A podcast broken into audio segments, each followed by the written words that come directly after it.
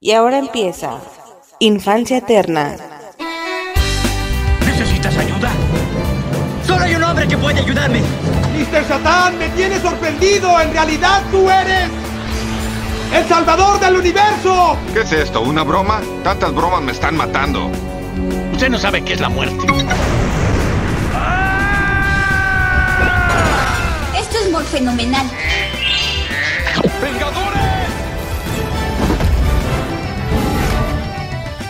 Unidos. Puedes volar, puedes pelear y cacarear.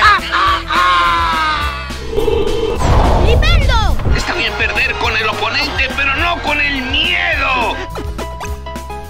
Ya entendieron, ¿ok? Peter 1, Peter 2. Peter 2. Peter 3. Peter 3. Ok, vamos por ellos. esperen, esperen. Los amo, chicos. Gracias, capitán. Cuando seas mayores ya no podrán volver. Sean bienvenidos a una emisión más de su podcast Infancia Eterna. Yo soy Riser y en esta ocasión, señores, en esta ocasión venimos a checar, venimos a hablar de un tema, güey. Yo sé que parece que lo digo muchas veces o por muchas cosas, pero es neta, güey. Eh, es uno de los productos, la primera película, obvio, La huérfana. Es uno de los productos que más me marcó, güey, que más me gustó ver eh, de- del pasado y tal, quiero decir me traumé mucho yo con esta película en su momento, güey. La repetí muchas veces. Es algo que tengo muy anclado con mi hermana, por ejemplo. Todo aquello que ha llegado antes de Suicide, ¿no? Antes de que ella me robara y me sacara de mi casa, güey. Pues fue obviamente con mi hermana, ¿no? Que, que también ha, pues, ha crecido durante toda mi infancia conmigo y tal. Y pues hay algunas cosas muy particulares de nosotros, ¿no? Pues simplemente eso, ¿no? Todo lo que sea de mi gusto, pero... Pero pues que también le haya gustado a ella, ¿no? Halloween va muy anclado con ella. The Orphan es una de las cosas, güey. La huérfana. En su momento vimos la película, nos traumamos, güey. No sé cuántas veces la repetimos. No sé cuántas veces la vi en ese año, güey. En dos meses no sé cuánto la vi. Me acuerdo que la ponemos casi diario. Nos gustó muchísimo, güey. Nos marcó. Eh, el final alternativo es toda una locura. Hay una anécdota ahí que, que ya contaré al final de haber revisado la película. Una anécdota personal, de alguna forma, por así decirlo. Este. De aquellos años, ¿no? Que no muestra más que. Que, no demuestra más que justo el trauma que yo tuve por esta película, ¿no? Son estos productos, eh, ya lo comentaré ahorita en, en- en unos minutos en, en la película, en el cuerpo de la película, pero pues tranquilamente podrá estar en el intro de Infancia Eterna o poco le falta, ¿no? Pero, pero pues bueno, es una de las cosas que me gustan mucho, güey. Y, y nada, güey. El motivo por el que se hace este podcast, a ver, independientemente de que viniera una nueva película o no, esta película tranquilamente podría podcastearse también así sola, individual, en un solo audio. Pero ¿qué pasa? Que el año pasado, 2022, agosto si no me equivoco, y después de tantos años, viene a relucir una secuela, bueno, una siguiente película que es una precuela, ¿ok? The Orphan Fears Kill. Obviamente, en su momento cuando yo detecto este aviso, por decirle aviso, casi me vuelvo loco, pero al mismo tiempo es un poco absurdo porque tú puedes decir, es neta, Riser, eres tan fan y, y, salió en agosto o algo así, en- creo que en agosto, y para enero del 2023 no la has visto todavía, güey, tuve muchos pedos, es la, es la cosa. Eh, tuve muchas complicaciones, o sea, y constantemente la recordaba y, y para mí era increíble, ¿eh? Para mí era de, güey, casi no puedo creer cómo es que no he visto la huérfana 2. O sea, ¿cómo es que no la he visto, güey? No puedo creerlo. Por fin puedo ver más producto de, de ese canon, de esa franquicia, por así decirlo. No franquicia, pues ya me entiendes, de, de ese rollo. Y no lo he visto, güey, casi no puedo creerlo. Por el mismo anclaje que teníamos, obviamente mi hermana la vio en chinga, güey. Eh, y cuando iba a la casa, güey, de mi jefa ahí con mi hermana, y era de, ¿ya la viste? No, es neta que no la has visto, o sea, no puedo creer que no la has visto, y ya sé, güey, o sea, no se ha prestado la oportunidad, ¿no? Pues ni pedo. Ya se prestó la oportunidad, señores. Bueno, no, técnicamente no, no la he visto, güey. Estoy grabando esto y se va a grabar el cuerpo del podcast de la primera película sin haberla visto. Pero en este mismo podcast, como ya pueden percibir en el título y en la imagen, claro que vamos a hablar de Fear Skill también. Es el motivo del podcast principalmente. Eh, pero esto ya estará ahora sí que en la tercera sección, por así decirlo, ¿no? O sea, es este intro o esta bienvenida. Luego hablar de la huérfana 1 sin haber visto la 2, para que esté como que todo muy limpio. Y ya luego, en, el, en, la, en la tercera y última sección, ya estaremos checando First Kill, obviamente, ¿no? Poco más que mencionar, güey. Hay muchas situaciones, muchas cuestiones. Mucha gente dice que, que poco se necesitaba una, otra película. La primera eh, percibe o deja mm, situaciones muy en específico del pasado. Entonces yo creo que sí, yo creo que justo una precuela se requería, justo. No una secuela, no hay forma de que la haya, ya que en el final original o el canon, pues ella, pues no, ¿verdad?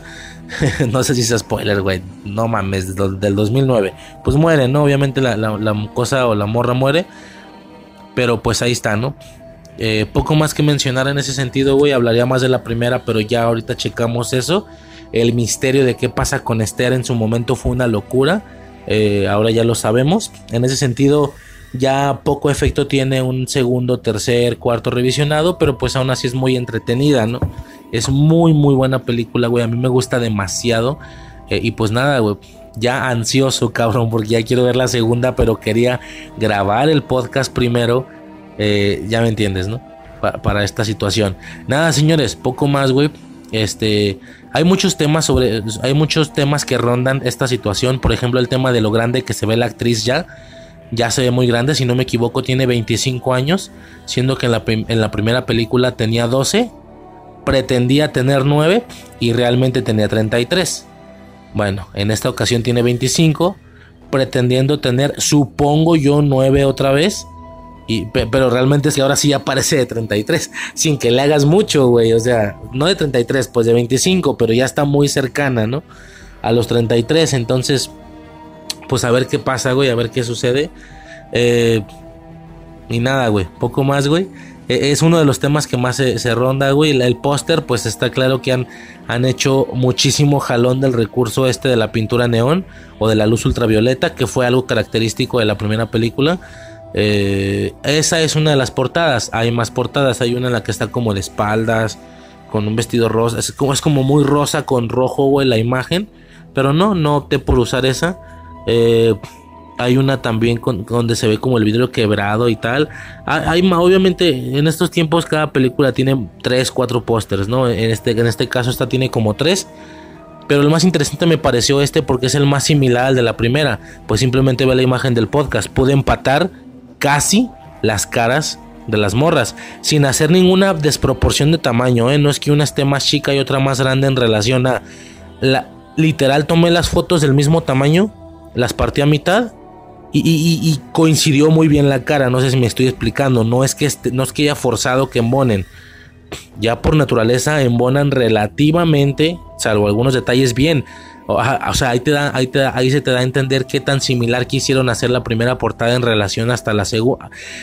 Qué tan similar quisieron hacer la portada de la segunda película en relación a la primera. Tanto que hasta creo que midieron, güey, para que estuviera más o menos ahí parecida. Porque las portadas yo agarré las dos tal cual, de, un mismo tamaño, obvio.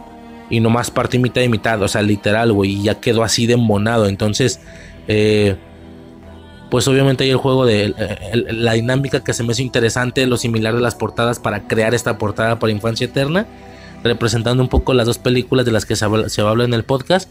Y pues nada, güey, aunque no lo parezca y aunque nunca lo, había mencionado bueno, ya lo mencioné un poco en el de otoño y tal, pero me refiero antes de... Eh, pues poco más, ¿no? Poco más que mencionar. No ha aclarado esto, güey. No ha aclarado esto. Ah, decía que aunque no lo había mencionado, pues definitivamente es un gusto, pero así brutal, brutal, ¿eh? de caja de arena, brutal. No lo había comentado también, si no me equivoco, este va a ser el primer audio del año, creo. Esta vez no hay cosas ahí muy particulares eh, marcando temporadas ni pedo. Digo porque ha habido otros años donde se hace un podcast a lo mejor de final de año y luego se hace un podcast de inicio de año de que de que nuevo año y Reyes Magos, algo ahí relacionado con los Reyes Magos, la rosca, no sé. Pues no, no es el caso, güey. Nos vamos directo a temas ya. Eh, el último tema fue el de otoño 2022. Eh, se tenía pensado hacer un tema sobre todo el ruido del 2022 haciendo un poquito de énfasis en la lógica del por qué se van a empezar a hacer temas de estaciones, pero la realidad es que no dieron ganas y mejor se redució. Se redujo, perdón. Mejor ese tema de todo el ruido del 2022. Es que tampoco era todo el 2022, era solo primavera, verano, no, invierno, primavera y verano. Otoño no, porque ese ya se estaba haciendo. Entonces, al final se, se redujo, se hizo una pequeña sección y fue ingresada en el mismo otoño, ¿no? Por así decirlo. Este, y ya, no hay podcast de final de año, no hay podcast de inicio de año entramos fuerte, güey. Eh, muchos temas, güey. Tengo muchos temas ahí pendientes que quiero tocar. Se van a estar. Voy a intentar recuperar algunos temas que debieron de haber sido del año pasado y no fueron, pero son súper necesarios para el podcast. Este, por ejemplo, es el más importante de todos. Por eso, así rápido. en cuanto ya no hay demanda de tiempos navideños para hacer temas navideños en cuanto empieza el año y estoy un poquito más libre, vámonos de filo, la huérfana, ya cabrón, ya, quiero ver la segunda, ya, no tienes idea de cuánto quiero verla. Un poquito eso, ¿no? Eh, que aunque este podcast claramente debió haber sido del año pasado, muy en congruencia de cuando salió la película, nada, ni modo, güey, ya, ¿qué más da? Caí en este, por fin, por fin, no sabes cuánto esperaba esta, esta chingada película, güey. Y, y, nada, ¿no? A ver qué otras recuperaciones se pueden hacer. De bote pronto se me viene la Lightyear algo que me gustó muchísimo y que no se le hizo ninguna mención o que no cayó o no terminó cayendo en ningún podcast. Y pues lo lógico sería juntarlo con, con algo de Toy Story o con algo de Buzz Lightyear. Hablando de la serie ya checaré ahí bien después pero de que quiero recuperar Lightyear así como estoy recuperando First Kill o, de Orphan First Kill la primera muerte que no me acuerdo cómo se llama en español este pues nada no un poquito eso. Eh, este va a ser el primer audio del año muy anticlimático, bueno, no es anticlimático, muy, antitemático, porque pues no va a ser nada relacionado a el inicio del año, la rosca de rey. Nada, güey, pues nada, güey, no, no, hay, no hay nada más que decir, güey. De, todos modos, temporalmente hablando, ya estoy lejísimos del inicio del año, cabrón. Estoy a finales de enero, o sea, ya, güey. No siento la esencia de el nuevo año, la, hace un chingo que trague rosca, güey. Hace un chingo, cabrón, en unos días ya se hace lo de los tamales, o sea, ya, güey, no mames. Eh, nada, güey. Poco más que mencionar en ese sentido, güey. Ya podremos pasar entonces este, a mm, la, primera película de Orphan. Toda la experiencia, todo el recuerdo, toda la anécdota, güey. La, la sensación, lo que se pensó y demás.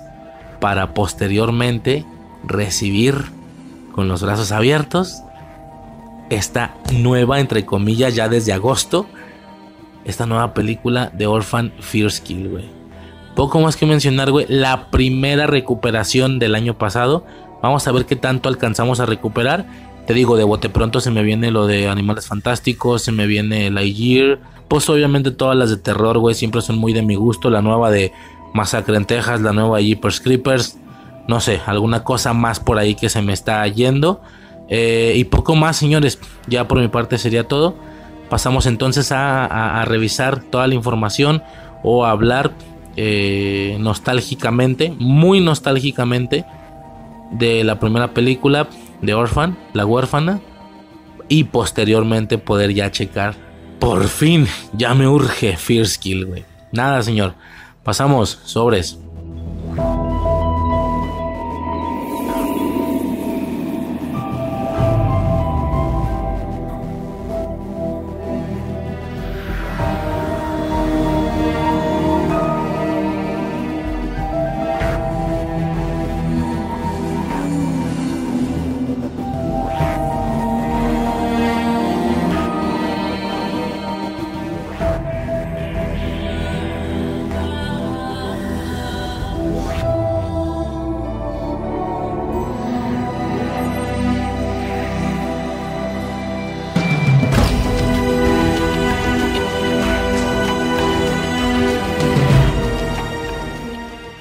Ok, señores, pues damos inicio entonces a la revisión de esta primera película, ¿sí? De La huérfana.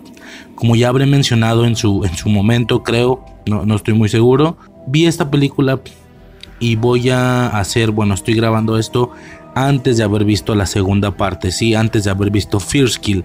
Esto con el objetivo de que no vaya a haber ninguna modificación como en la reseña, por así decirlo, ¿no? Quiero que esta revisión sea la que técnicamente ha sido durante los últimos 10 eh, años, ¿no? A grandes rasgos, más, más de 10 años. Eh, y pues sí, como ya comenté, es una, es una película definitivamente de infancia y tal. Y quiero que todo esto quede, como digo, da igual porque terminando esta parte van a, van a empezar a escuchar ya lo de la segunda película, pero sí quería que no tuviera esa modificación o hablar hacia el futuro, bueno, hacia el pasado en este caso, porque es una, una precuela, una precuela, ¿no? La de First Kill. Entonces no la he visto, nada más quiero hacer esa aclaración y muy al estilo de como si fuera a venirse una película a futuro pues vamos a cachar los elementos que tal vez vayan a tener que rellenar en la precuela, ¿no? Suponiendo que todavía no saliera y tal. Ya está, ya la puedo ver ahorita si quiero, pero no, prefiero grabar esto primero, ¿no? Nada, güey.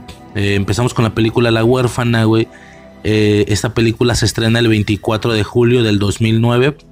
Una fecha que para nada es invernal. Lo menciono porque la película es muy invernal. De hecho, si no me equivoco, el audio que sigue de este algo tiene que ver con eso, con películas eh, invernales, a lo mejor no en trama, no que particularmente sea el tronco de la trama, pero pues sí que se ve que hace frío, ¿no? Y tal. Que en este tipo de productos siempre se me ha hecho extraño porque, o sea, a ver, salvo algunos lugares que, que, que hay nieve todo el año, no sé, pero generalmente lo, lo nevado de la situación creo yo que tendría que estar como muy relacionado con Navidad también, ¿no? Entonces es extraño para mí, no extraño pues, pero se me hace curioso cómo puede, cómo hay películas que evidentemente están en, épocas o en temporadas nevadas, pero al mismo tiempo no hay decoración navideña, ¿no?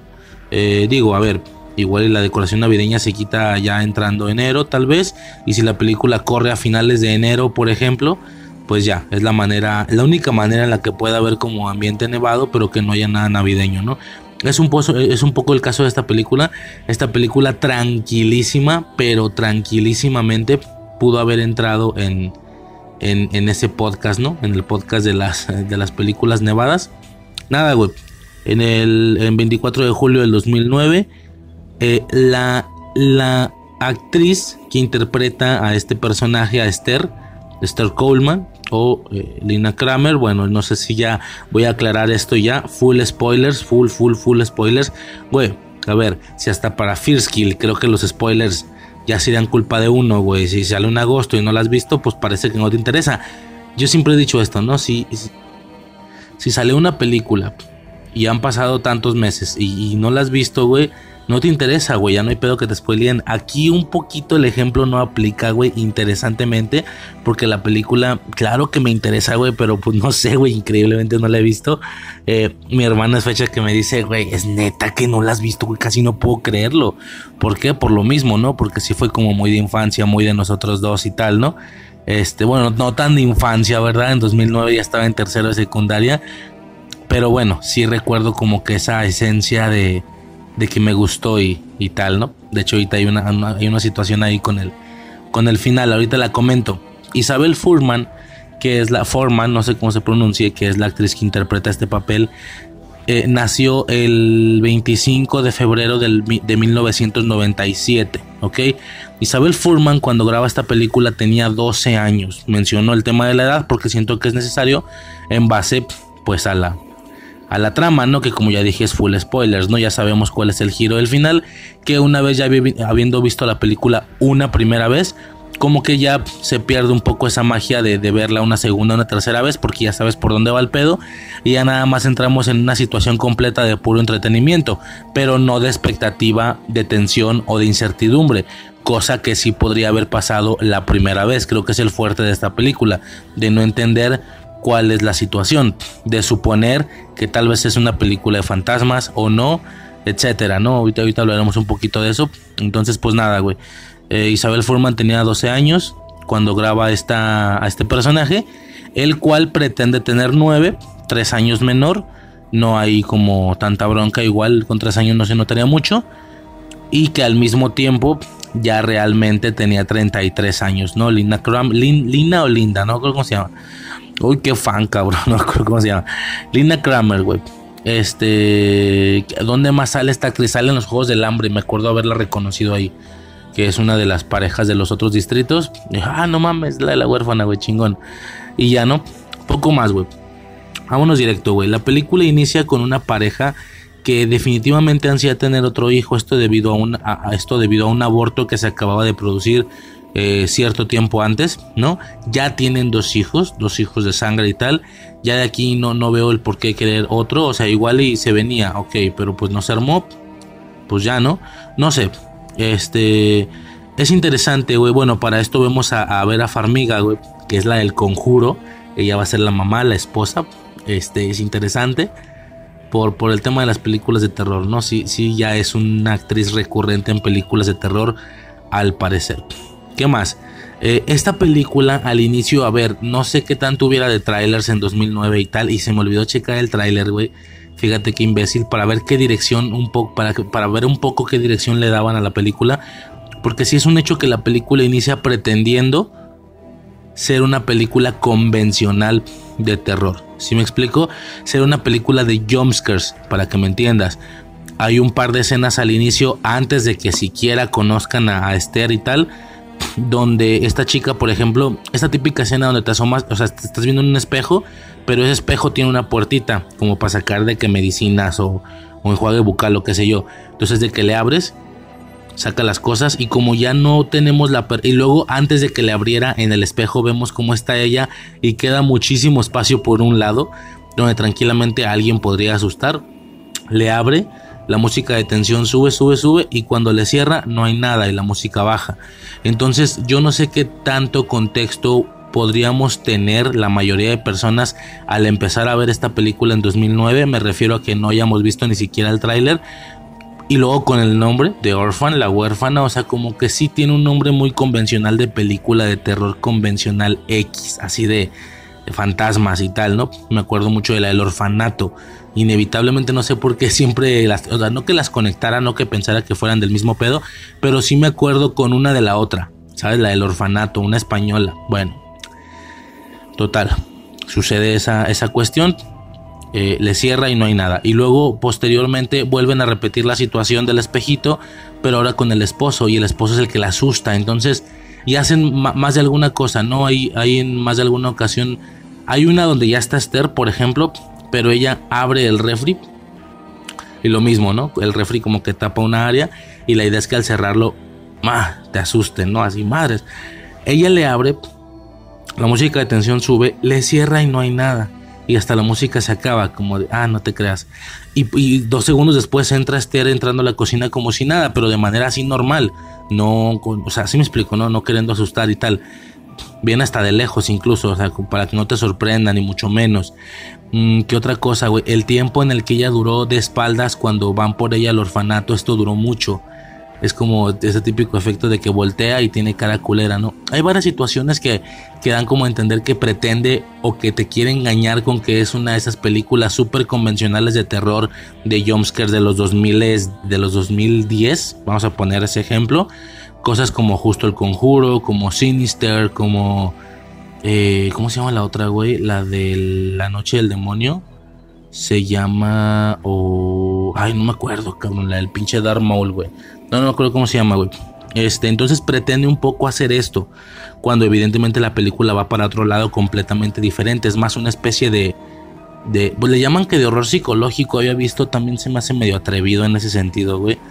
Porque el horror psicológico sería como hereditario y tal, ¿no? No sé, un poquito de, tensión, vamos a llamarla así ya, ¿no? Eh, no sé, películas como como Fractura, como, eh, no sé, películas de este tipo, tal vez algún thriller, no sé, pero bueno, pretende ser otra cosa o quiere engañar con que es otra cosa, ¿no? Un elemento muy particular de esta película, siento yo, es el tema de la niña sordomuda, ¿sí? Situación que aunque, si mal no recuerdo, no sirve de mucho en específico o de nada en específico, tú puedes decir, ah, es que no puede comunicarse y no puede... Eh, digamos, eh, acusarla. No, güey, porque al final también lo hace con el morro, también logra tener sometido y amenazado al morro. Eh, y también lo hace con la niña, o sea, al final esto no es como un problema. Entonces, no viene a tener ninguna función en específico esta situación de la sordomuda en la película, pero por alguna extraña razón le agrega algo un toquecín estéticamente a la película, esto ocasionando que Esther en más de alguna ocasión o todos en general tengan que hablar haciendo señas, si me explico? Entonces, no sé, aunque no es funcional, creo yo, a lo mejor me estoy equivocando y alguien puede llegar, no, estás bien pendejo, no estás entendiendo el significado metafórico de, ah, bueno, pues yo no sé, ¿verdad? O, si, no, o si no hubiera sido porque ya sordomuda la película en esta parte no puede avanzar de esta manera, etcétera. Mira, yo no sé, tal vez no, lo, no, me, estoy acordando, pero definitivamente es una parte elemental, creo yo, ¿no? El tema de. No, no elemental, más bien, ese es el punto, no es elemental, pero es añade una y una cosita. Estéticamente, no sé, es extraño que estén hablando, pero que al mismo tiempo tengan que estar haciendo señas mientras hablan. Le añade algo, güey, algo bonito, ¿no? Muchas secuencias que, que bajo esta lógica pues, pues se ven chidas. O sea, por ejemplo, ocasiones en las que Esther ya se está comportando agresiva o ya tira directamente una amenaza, pero cuando tira la amenaza la hace haciendo señas, entonces no sé, aporta algo padre para mí. O repito, estoy hablando desde la vena friki, ¿no? Esta película sí me gusta mucho. O sea, es uno de estos productos que digo que muy acabo lo acabo de mencionar con Pinocho, la película de Pinocho del 96 y así. Es uno de estos productos que poco le falta para estar en el intro de Infancia Eterna, así te la pongo. Parece que lo digo con muchas cosas, pero no, eh, no tanto. Hay unas cosas que me gustan mucho y hasta ahí. Y sí digo, me gustan un vergo, güey, pero no, no, no. Eh, tengo una cierta conexión a nivel incluso familiar, te digo, mi, hermana y yo ya la, vimos muchas veces en su momento, la repetíamos a cada rato, entonces siento que me la sé de memoria esta película, de hecho, ahora que la vi eh, para poder verla dos algunos años después, eh, algunos años después de la última vez que la vi, no me acuerdo cuándo fue la última vez que la vi, o sea, ahora sí ya han pasado muchos años, güey, me la sabía casi de memoria, entonces la repetí mucho en su momento. Eh, entonces, bueno, ¿qué voy con esto? A lo mejor hablo desde la vena friki, pero se me hace como, como padre, güey. Se me hace bonito estéticamente que hagan eso. Que por ejemplo ella le dice, deja de llorar. Y hace las señas también cuando se lo dice.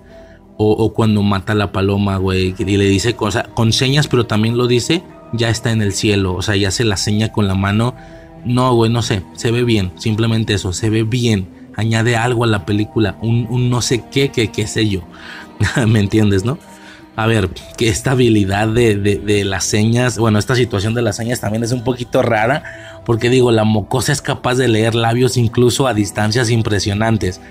En la parte del supermercado, güey, cuando están como bien lejos, eh, ninguna de las dos lo escucha, bueno, la, la niña no escucha, es que se supone que tiene un aparato auditivo para que alcance a escuchar un poquito y esto le ayude como a conectar fonéticamente, a lo mejor escucha sonidos más fonéticos que, que textuales, y, esto a comparación de que ya se acostumbró a leer los labios, pues conecta un poquito el sonido fonético con los labios, aparte las señas y bueno, son como varios refuerzos de comunicación, por así decirlo, ¿no? Se me hace curioso porque eh, en la escena del, del pinche no sé qué chingas es eso, la tienda esa de, de, bla, ¿no? el centro comercial, bueno, no, es como un supermercado.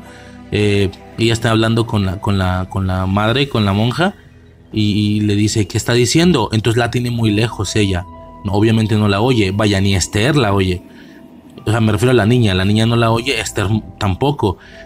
Entonces, eh, con el puro movimiento de los labios desde lejos, sabe perfectamente qué es lo que le está diciendo. Le va traduciendo a Esther y dices, güey, a la verga, güey, pinche morra prodigio, güey. No ocupas ni aparatos, ni ocupas señas, ni ocupas nada. Nada más veme bien a la cara y vas a saber lo que te estoy diciendo. Está muy curioso, ¿no? Este, pero bueno, al final aporta algo interesante eh, estéticamente, siento yo. Pero a un nivel fuerte, ¿eh? no digo que un pilar, pero algo fuerte. No sé cómo vayan a solucionar esto en la segunda, o simplemente no, ya no va a haber elemento de sordomudos. Igual y no, no creo, porque sí queda implícito que ella no sabía hablar, que sí le estudió mucho, o sea, sí le metió mucho a su labor de infiltrarse en la familia, porque como que sí le estudió mucho a las señas, ¿no? Entonces, pues ya no parece que vaya a ser un elemento que vaya a estar presente en la segunda película o quién sabe, ya checaremos, ¿no?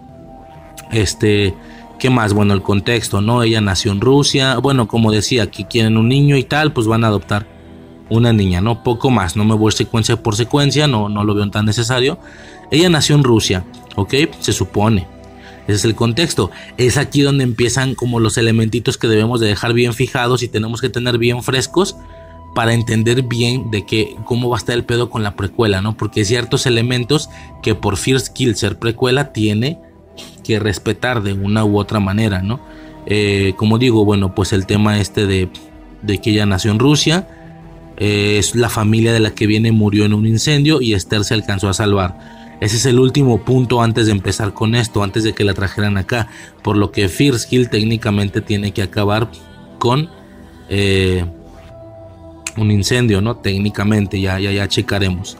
Este, los listones en las manos y en el cuello. Bien, ahora ya sabemos que es para ocultar las marcas que se hizo con la camisa de fuerza al estar eh, encerrada en el Instituto SARN, el, lugar este para personas eh, mentales, bueno, para problemas mentales y demás, ¿no? Perfecto. Eh, le gusta pintar y le gusta tocar el piano. Son cosas que a diferencia de la habla con señas ya sabe hacer bien. Algo de eso podríamos ver en la segunda película, supongo yo, ¿no? Le gusta y sabe pintar y le gusta y sabe tocar el piano, ¿ok? Eh, nada, güey, la llevan a la casa, pinche casa de ricos, güey, cabrón. Eh, para esto, güey, cuando está en el centro hogar o no sé cómo chingo se llame, eh, de alguna manera ella sabe, sabe cómo controlar la situación, se pone a cantar y esto jala al jefe, ¿no? Lo lleva a, ella. Una canción muy particular porque va a estar cantando, la va a estar cantando en más de alguna ocasión, incluso la canta también en la, en la, en el final alternativo, ya comentaremos de eso, se me hace interesante. Bueno, hay una anécdota por ahí. Y, pues nada, ¿no? O sea, esta canción también como que es muy característica. Estaba checando si es una canción real o no. No, digo, tampoco busqué rápido, dos minutos. No logré encontrar nada de eso, la verdad, ya, ya checaremos después, tal vez o tal vez no. También es una canción que ya le gusta y que ya se sabe. Estaría interesante ver algo de esto en la segunda parte, ¿no? Ya iremos viendo, son muchos elementitos que se pueden conectar, ¿no? De alguna manera. Me acuerdo mucho que cuando sale la precuela la banda dice, güey, eh, o cuando se sabe que va a salir una precuela, nadie la pidió, no es necesaria, bueno, esto siempre va a ser bien relativo, ¿no? Dependiendo de qué tan fan sea, de qué tan fan seas. Yo soy relativamente algo fan y por el todo, o sea, si fuera una película como muy cerrada, sí sería como, güey, donde no le cabe ni precuela ni secuela. Pero, güey, de toda la vida yo siempre pensé que esta cosa sí le cabía una secuela y con el final alternativo le caben secuelas, eh, perdón, con el final alternativo le cabían secuelas, pero pues al final es un final alternativo. En el real ella murió, ni pedo. Pero por todo lo que se menciona, güey, por las familias previas, por el Instituto SARM, por etcétera, yo siempre pensé que una precuela sí que cabía, ¿sí? Así, pero bueno, de alguna interesante manera esto se cumple, güey. Muy bien, excelente, fantástico. Eh, como digo, le gusta pintar, le gusta tocar el piano y demás, ¿no? Es una pinche casa de ricos, güey, bien. Eh, el mocoso tiene una casa del árbol, tiene videojuegos. No, no, no. O sea, luego, luego se ve que ellos sí tienen dinero. No queda implícito en que trabajan. Al parecer trabajan los dos, ¿no? Eh, se supone que el vato lo vemos brevemente dibujando.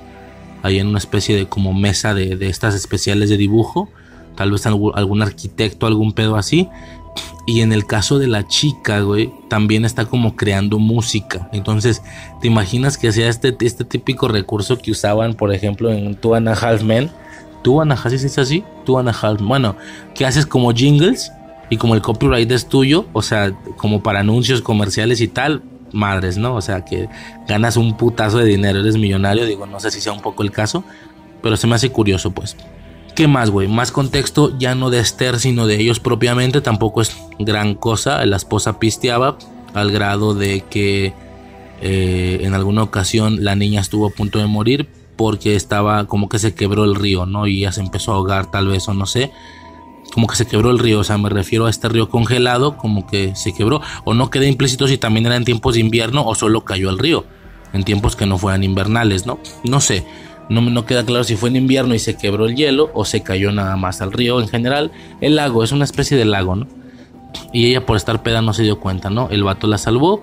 El vato también tiene sus pecados que lo persiguen, el haber sido infiel. Un poquito en respuesta a eso, creo.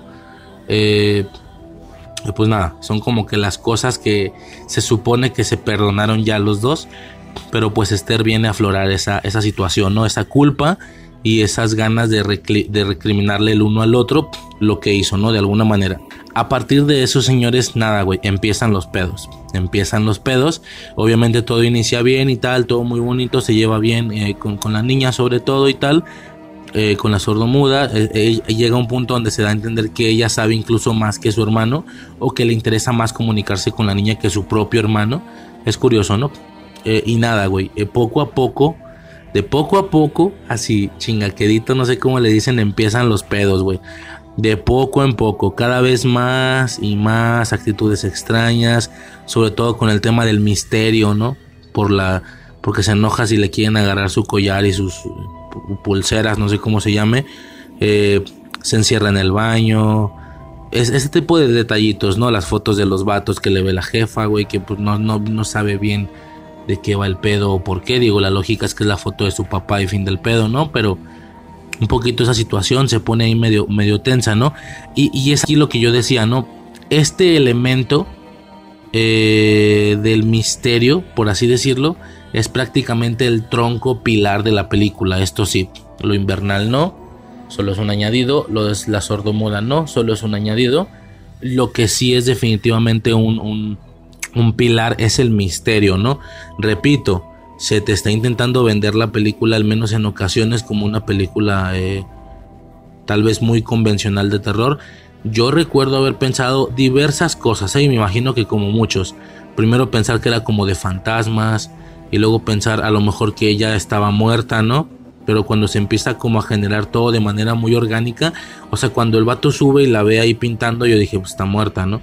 No está ahí pero pues conforme empieza a avanzar todo de manera mucho más orgánica, de manera mucho más general, por llamarle de alguna manera, más, más normalita, eh, y sobre todo, y, luego todo hasta ese punto dices, ok, igual la niña se trajo algo del orfanato, ya sabes, un fantasma, algo que los va a empezar a molestar, algo. No queda claro, obviamente cuando empiezas a ver las actitudes de la niña, sobre todo porque tú puedes ver algunas actitudes eh, como audiencia en privado, dices, ok, el pedo va de la niña, no hay nada más, no ella va a ser la víctima junto con los otros, ella es el problema, pero ¿cuál es el problema? ¿No? Está siendo poseída parcialmente, está siendo, o sea, ya muerta, no parece que esté, que sea un fantasma, aunque podría ser, ¿no? No sorprendería que en algunos, o sea, pueden haber hecho varias cosas o será que yo he visto tantas cosas de, de ese tipo que en algún momento cuando ya todo esté valiendo verga, quieran preguntar en el orfanato donde la agarraron y les digan que nunca estuvo una Esther ahí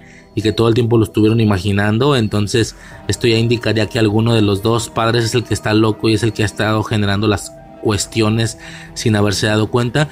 Algo, güey, algo, te imaginas de todo, güey, que la niña no existe y que la están imaginando, que la niña es mala, eh, a lo mejor que la niña sí tiene esa edad, pero pues que es mala, ¿no? o que está siendo ordenada por alguien, tanto paranormal como físicamente, como realmente infinidad de situaciones, güey. Algo de lo que más me cala con esta película es no poder tener bien fresco qué es lo que pensé esa primera vez. Estoy intentando un poquito rascarle al haber visto esta película recientemente y haber pensado, a ver, supón tú que no sabes qué podrías pensar qué y con qué escena, ¿no? A lo mejor cada escenita más te da un contexto diferente, eh, a lo mejor cada escenita más te hace descartar algunas posibilidades, pero pensar en otras, etcétera, güey. Sí me cala muchísimo no tener bien claro más o menos qué pensé, ¿sí? Eh, eh, como digo, muy al estilo de No Way Home, esta película, para lo que intenta entregar, funciona solo la primera vez, de no saber, pero es que, pero es que no saber qué está putas pasando. Sí, supongo que con WandaVision es un poco lo mismo también. güey, o sea, ok, pero ¿cuál es el pedo? ¿No? No es nada paranormal, ya va media película y no, no ha entrado ningún elemento paranormal a la película. Entonces, ¿de qué va el pedo, no? O nada más es una niña loca y ya. No queda claro, güey. Eh, pero si fuera solo una niña loca y ya, como que parecería que la película le falta fuerza. Entonces, es, uno de los grandes fuertes de esta película, el no saber dónde, para dónde va, ¿sí? Eh, y te digo, lo que yo te he dicho sobre las posibilidades es lo que intento y logro rascar de, intentando suponer qué pensaría yo, ¿sabes? Eh, digo, si yo no me acuerdo, yo creo que mi hermana tampoco, o está interesante preguntarle, ¿qué te acuerdas tú que pensabas, no? Cuando la veías. Pero pues no, no mames. Si yo estaba en tercero de secundaria, güey, cuando la vi, alrededor y saliendo ya o ya salido incluso, eh, pues ella la vio en, su que, en su quinto de primaria, no, cabrón, cuarto, quinto de primaria. Bueno, esa es una de las dudas, ¿no? Como digo, eh, porque ya llega un punto donde dices, ok, clarísimo, se está haciendo tonta, está simulando las cosas, está actuando, pero ¿por qué sabe tanto entonces? Porque ya sabe lo de coger, lo de bla, ¿no? Y luego está el tema de las pinturas neón, ¿no? lo de las pinturas es, también todo una, una situación muy característica. De nuevo, no es como que el pilar, pero sí es el añadido. A ver, si yo tuviera que ejemplificarlo de esa manera, sería el pilar de la película, el misterio de qué está pasando con Esther, por qué es que ella es así, para dónde va este pedo. Añadidos, lo de la sordomuda y teniendo que hablar con señas, lo de la pintura neón, lo de la, nieve obviamente añade algo ahí, situaciones ya muy, muy en específico, ¿no? El tema de la ropa es un misterio, porque es que quiere vestirse de una manera en específico, diversas situaciones, ¿no? Obviamente ya después nos percatamos que es para ocultar un poco su cuerpo, ¿no? Su cuerpo de... Aunque tiene enanismo proporcionado, aunque es más pequeña, no deja de tener un cuerpo más o menos como de mujer, ¿no? Bien, ok, bien y de acuerdo. Eh, y pues nada, ¿no? Poco a poco, poco a poco empieza a valer verga. Eh, en el momento en el que se y luego ya cuando vemos vilmente el asesinato de la, de la, de la monja, güey, si dices la bestia, güey, pero o sea, pero al mismo tiempo no la vemos tan fría, tan calculadora. Sí tiene arranques de furia, sí se pone a desmadrar cosas. Entonces, no sé, es un poco extraño, güey. La duda sí, sí es interesante. Me gustaría repetir este experimento muchas veces, ponérsela por primera vez a varias personas, pero necesito yo ver cómo la está viendo, ¿no? Para ver cuál es la, como, la reacción o cuáles son sus, sus pienses, ¿no? ¿Qué es lo que sucede? Bueno, eh, yo creo que la ausencia de este elemento de misterio, de no saber para dónde va el pedo, es un poco lo que le va a faltar por obvias razones a la segunda película. O no, o a ver qué otros giros sacan, pero de momento creo que eso es lo que, lo que le va a terminar pegando. Siento yo, puede ser. Eh, a ver si en, en, adición a eso o en reemplazo a eso nos dan otra cosa, porque evidentemente la segunda película yo no puede traer eso. Incluso me atrevería a decir que la segunda película ya solo funciona para fans, para personas que les gusta esta primera y que quieren ver cómo sucedieron o, cómo son esos detalles del pasado, ¿no? Del Instituto SARN, de que no es de Rusia, de que los señores estos que aparecen en las fotos, etcétera, ¿no? Es, es curioso, digo, no se diga el tema de que está mucho, mucho, mucho más grande la niña y muy al estilo del chavo el, del 8 es como, ok, la vamos a vestir igual y aquí nadie diga nada, aquí todos supongan que es una niña. Pero es que nada, güey. O sea, si, al chavo del 8 le funciona, güey, yo no veo a nadie reclamando diciendo, no, yo no me la puedo tragar, se ven como adultos. O sea, si, a ver, si al chavo del 8 le funciona, por favor háganlo aquí también, ¿no? Es un poquito también lo que escuché que le pegó mucho. Ya veremos qué tanto pega o no. Eh, y decía lo de la pintura neón, porque aunque es un añadido, es evidente que es una de las cosas con las que más se le recuerda y se le, se le caracteriza esta película, al grado que la segunda película, uno de sus pósters, porque tiene más de uno, uno de sus pósters, eh, digamos, eh, aprovecha o incluso exagera del uso de este añadido, de este recurso que se le atribuye a esta película, la pintura neón, al grado de que ya está vil, vil, vilmente en, luz neón la, portada, ¿no? Que es, por cierto, muy similar a, a la primera en ese sentido, ¿no? En, esa parte frontal hacia la niña, mm, bueno, hacia la, hacia la mujer, lo que sea. Es curioso, güey, ahora ya tiene 25 años, creo, cuando grabó esta película, la segunda. Ahora ya tiene 25, güey. O sea, el otro tenía 12 pretendiendo tener 9 y tenía 33, se supone, pero obviamente estaba mucho más cerca al 9 que al 33. Ahora tiene 25, entonces se supone que debe de o podría pretender de nuevo que tiene 9, tal vez un poco más grande, no sé. Y, tiene 25, o sea, ahora ya está mucho más cerca a los 33 de, Linda, de Linda Kramer, ¿no? Que, Linda, Linda, ¿no? Bueno, muy interesante, güey, esa parte. Eh, obviamente, en algún punto, ¿ya? Vale verga, güey. Digo, no voy a decir todo como escena por escena. Eh, de alguna manera ocasiona eh, de una u otra forma que el niño quede ahí eh, ya casi moribundo o en el hospital, pero no falleció.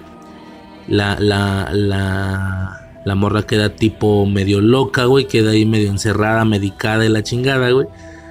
y la niña y el papá, junto con Esther, se van a la casa, ¿no? En el momento, güey, donde la niña como que se... Es un poco extraño porque aunque ella por naturaleza, dentro de su enanismo proporcionado, o al menos lo que te da a entender la película, tiene cierto cuerpo de mujer relativamente, ella... Eh, si, siguiendo, intentando seguir pareciendo niña, pero al mismo tiempo se maquilla, o sea, es un poco raro, es como una capa sobre otra capa. Ella por naturaleza ya se ve más grande de lo que es, de los nueve que pretende, ¿no? Obvio no de 33, pero pues ¿qué te gusta, güey? Unos... ¿Qué te gusta, cabrón? Unos 16 tranquilamente, ¿será? Que se ve un poco por el cuerpo, por la cara, que por cierto se ve como te dan a entender que ya se ve muy puteada, tiene unos dientes bien culeros y la chingada, ¿no? Tiene como tipo paños, el cáncer que tiene como manchas en la cara, güey. Está, está interesante. Eh, bueno, a lo que voy con esto es que ella se oculta intentando ser niña, pero al mismo tiempo, mientras mantiene ciertos aspectos de niña, se intenta o se hace ver más adulta, güey, se pone un vestido, se pone tacones, se pinta muchísimo la cara e intenta seducir al jefe, ¿no? De alguna manera, esto sí ya en su momento creo que sí fue de no digas mamadas, güey, se está metiendo con un pedo. No sé si lo pensé en su momento, tal vez no, pero ahorita si la viera por primera vez sí sería como ¿por qué se están metiendo con eso, güey? Una niña de nueve años intentando seducir. Y esto pasa al inicio, ya algunos minutos después te explican lo de los 33 años y dices, Ah, bueno, ah, bueno. Ah, pues por eso. Uh, ay, qué cerca, güey. Déjame limpiar el sudor de la frente, güey. Me estaba poniendo nervioso, cabrón. Ay, cabrón, sí, me imagino que podría ponerle, güey, luego nueve años, güey. No mames, cabrón. Bueno, intenta seducir al padre, güey. Ahí todos nos asustamos bien, cabrón. No lo logra, güey. Se, se erradica esa situación. El vato obviamente no acepta, güey. Bien y pues el momento de la revelación está cabrón, ¿no? La neta es que está cabrón. En su momento, cuando vimos ese momento, fue como.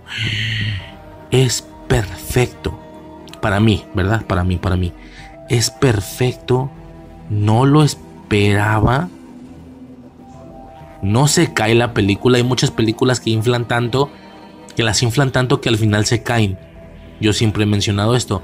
No es el caso. Para mí no. Yo me imagino que hubo más de alguna persona que se hizo tantas ideas en la cabeza de qué es lo que está pasando con Esther. De hecho, era uno de los, era uno de los eslogans de la película, creo. Era de Orphan y luego, ¿qué le pasa a Esther? ¿Qué pasa con Esther? Creo que era uno, ¿eh? De los tal. Ya me puedo imaginar, ¿no? Que más de alguna persona así fue de. Ah, ese era el pedo, güey, que es más grande y que. Ay, qué fumado, güey, qué pendeja. No lo dudo a mí me impresionó cabrón. Yo dije, no mames. No, güey, no, qué cabrón, güey. A mí me gustó mucho. Me gustó mucho, güey, me gustó demasiado, güey, demasiado, demasiado. Estuvo muy cabrón en su momento y para mí, ¿no? Dije, wow, bien, bien ahí, bien ahí.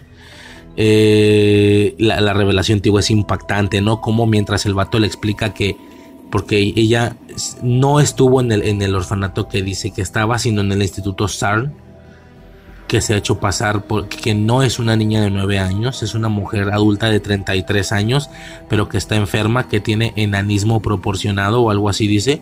Eh, solo luce como una niña, más las adiciones que solo luce más joven, más las adiciones que ella hace, pues todavía mucho más chiquilla, ¿no? Y es lo que el vato dice. Eh, se ha hecho pasar por una niña de 9 años casi toda su vida. Ya lo ha hecho antes. Venga, de aquí viene la, precuela, ¿no? Justo. Eh, se ha hecho pasar por niña todo el año en Instituto SARN. No es un orfanato, es varias revelaciones, ¿no? Y ya le dice, ¿dónde está usted con mi esposo y mi hija? Vaya y sáquelos ya, llame a la policía. Ella es una persona muy peligrosa. No, impresionante, güey. Impresionante, güey. Mientras, y todo esto en adición o, casi a, la sincronía, a la par de cómo ella está generando los cambios, de cómo se empieza a despintar, cómo se quitan los dientes, cómo, ¿sabes? O sea, es un gran momento, güey. Dices, no mames. Se quita la, se ve cómo se quita las vendas del pecho, de los pechos. Eh, se quita la falda, güey. Y ahí se ve que pues evidentemente tenía cierta curvatura de trasero, güey. Es por eso que no se quería dejar de poner los vestidos y es por eso que, que no se quería poner pantalones, por ejemplo, que la morra dice que le compraron pantalones de mezclilla. Impresionante, ¿no? Es muy impresionante, güey. Este, y como te digo, se desmaquilla y se ve fea, güey. O sea, es curioso porque ahí ahí a la niña de 12 años que pretendía tener 9, que, que creo que, a ver, todo el proceso que vemos durante todos los 9 años, yo creo que es así como se veía la niña, o sea, creo que, creo que es así ella. Eh, y con los, con los 33, pues evidentemente la exageran para que se vea mucho más grande, ¿no?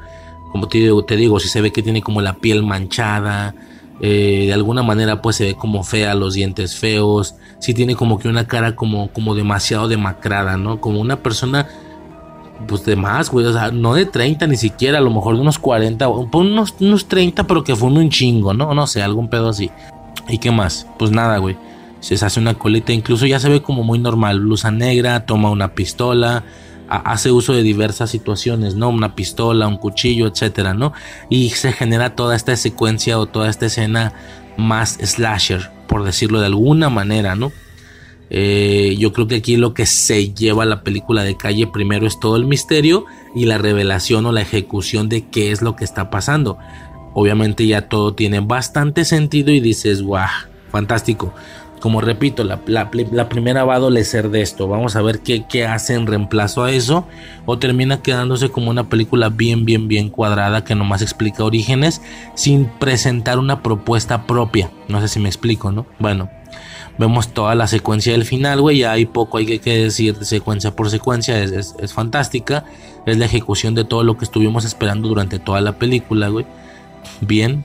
Eh Creo que por ahí coincide también que, el, jefe se da cuenta de todo lo que ha pintado, pero en neón, en pintura esta que solo se ve con luz, eh, ¿cómo se le llama? Luz ultravioleta, creo.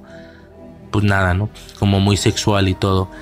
Es bien curioso, güey, porque lo que ella quería a grandes rasgos es seducir a los padres. De hecho, le dice, intentó seducir al padre y cuando no pudo, quemó la casa. Bien, eh, yo sé que no va el comentario tal vez, pero pues fue inevitable que en su momento Digo, a ver, no, no hay ninguna necesidad aquí de, complacer a un pedófilo y la chingada, simplemente son gente enferma y, y, se merecen lo peor y ya, ¿no? Fin del pedo.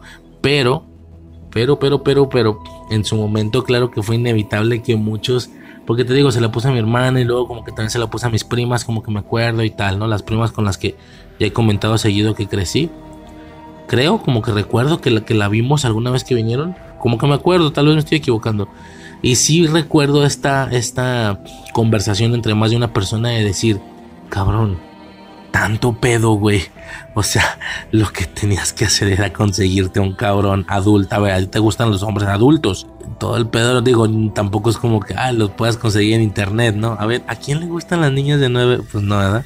Obviamente, güey. Eh, pero pues no sé, güey, simplemente, o sea, digamos que el, conecte con esa persona obviamente es lo difícil, porque siendo claro, güey, o sea, obviamente, cabrón, la morra con un vato que, que, que, que, que, que mierda, güey, pero que prefiriera a una, eh, sexualmente hablando, ¿no? A una niña de nueve años, güey. Pues obviamente el vato feliz, güey. Y ella feliz, sí, todos felices, güey. Qué puto bizarro, güey, que enfermo, pero pues ni pedo, güey, todos felices, pues no, güey, obviamente intenta seducirse a... No, y lo peor es que ya sin el maquillaje y tal como te digo, al menos lo que presentan no se veía como tan pequeña, güey. Sí se veía igual y, eh, igual y ya de unos, te digo, 15, 16. O sea, en, en el sentido de que te pelaran más los vatos mayores ya con ese último aspecto, güey. Pero pues ella intenta, o sea, tal vez, alguno, más de alguno. Pero pues la morra intenta seducir con un aspecto de nueve años nada más desproporcionado o exagerado por el vestido y la pintura, pero no deja de verse chica. Dices, no, güey, pues no mames, es que también no mames, güey. O sea, el que cayera es porque es un pedófilo, güey. Entonces, pues, o sea, que, que lo hay es, pues adelante, ¿no? Pero pues sí, era inevitable que no pensáramos eso, ¿no? De que yo creo que muchos lo pensamos, pensamos. Ay, güey, pues consíguete uno de esos pinches enfermos animales y fin del pedo, güey. Todos felices, ¿no? Pero bueno, toda la secuencia final de acción, llega la, la, esposa, güey, ahí pam, pam, pam, persecución, disparos, la niña, todo muy divertido, ¿ok? Llegan los policías, esta parte es importante. Llegan los policías, pero ellas ya se habían cambiado de locación. Las tres ya se habían ido afuera. Entonces ya estaban como en el río. Esta los, eh, se supone que había quedado ahí tirada. Se supone, ¿no? Ella fue a perseguirlas. ¿Ok? y ya quedan cerca del, del río, ¿no? Bastante cercano, según yo, a la casa donde ya había policías, pero pues estaba oscuro y todo fue muy rápido, ¿no? Pues bueno, tienen este último encuentro ahí en el río que por cierto se quebra, caen al agua y demás, la niña usa la pistola, dispara, se quebra, etcétera, ¿no? Ese momento final de no soy tu maldita madre, ¿sabes? Cuando la morra intenta, según ella, por alguna razón estúpida, engañarla de, mami, no me dejes, no soy tu maldita madre, y la patea, güey, tan fuerte que queda implícito que le rompe el cuello, güey, o sea, se muere, se murió. E-, ese momento siempre me ha dado cringe, güey, y hay muchos momentos así en las películas, ¿eh? Yo no sé este momento final, o el, momento definitivo final donde el bueno gana, pero con una frase ahí que, que, a mí me da cringe, a mí me da como vergüenza ajena, pero pues hay mucha gente que dice, eso, eso, para que vea que, eres chingona, para que vea que eres chingón, para que los, los buenos, los malos nunca ganan, eso, o sea, no sé, güey, como que esa parte, ¿sabes? Me acuerdo, de, por ejemplo, de Halloween 2018, eh, de que, de que la mora como que llora y luego no, ah, no sé, güey, no sé como queda cringe. No, lo de siempre, ¿no? Lo de siempre. Ahorita no se me están viniendo momentos a la cabeza, pero si le rasco te aviento 15, güey. Te aviento 10. Momentos de cringe que dices. Ah, o sea, ¿sabes? Así de que no soy tu madre, padres, ¿no? Y acá, eh, tú no eres mi madre. No sé, momentos así eh, raros, ¿no? De que te engañé. No, no, no me acuerdo qué le dicen Halloween 2018, güey, pero la morra está llorando y luego le dice, o sea, como se hace la cara como de. Ni de pedo, ¿no? Y le dispara, güey. Como un pedo ahí muy, eh, muy independiente, güey. Mujer todopoderosa, empoderada, y bueno. Ok. Pues ahí está, ¿no? La morra se muere y fin del pedo, güey. Se acaba la película. Ella se juntan con los policías, se acaba la película. No hay entrada no hay una posibilidad a nada siguiente, ¿no? Ella murió, ya falleció, eh, eh, al final después de todo era una, humana, normal de todos modos, incluso muy débil, en ese o sea, no muy débil, sino débil como cualquier persona. Eh, y bueno, a ver, era una mujer de esa estatura, de esa complexión, pues la fuerza está delimitada, ¿no? Incluso provocando curiosidad el cómo no era más fuerte la esposa, ¿no? Por ejemplo. O tal vez sí, en más de alguna ocasión tal vez se pudo dar a entender esto. La bronca es que ella tenía siempre un arma en la mano, ¿no? Esto la hacía más peligrosa. Bueno, ahora, ya como última situación, ya para cerrar esta película, güey, que poco más que decir, simplemente me gustó mucho, güey. he estado diciendo que de la, de la infancia, más bien de la, de la, de la adolescencia, güey, yo creo. Que esta película fue mi película de la, fue una de las películas de mi adolescencia, tal vez.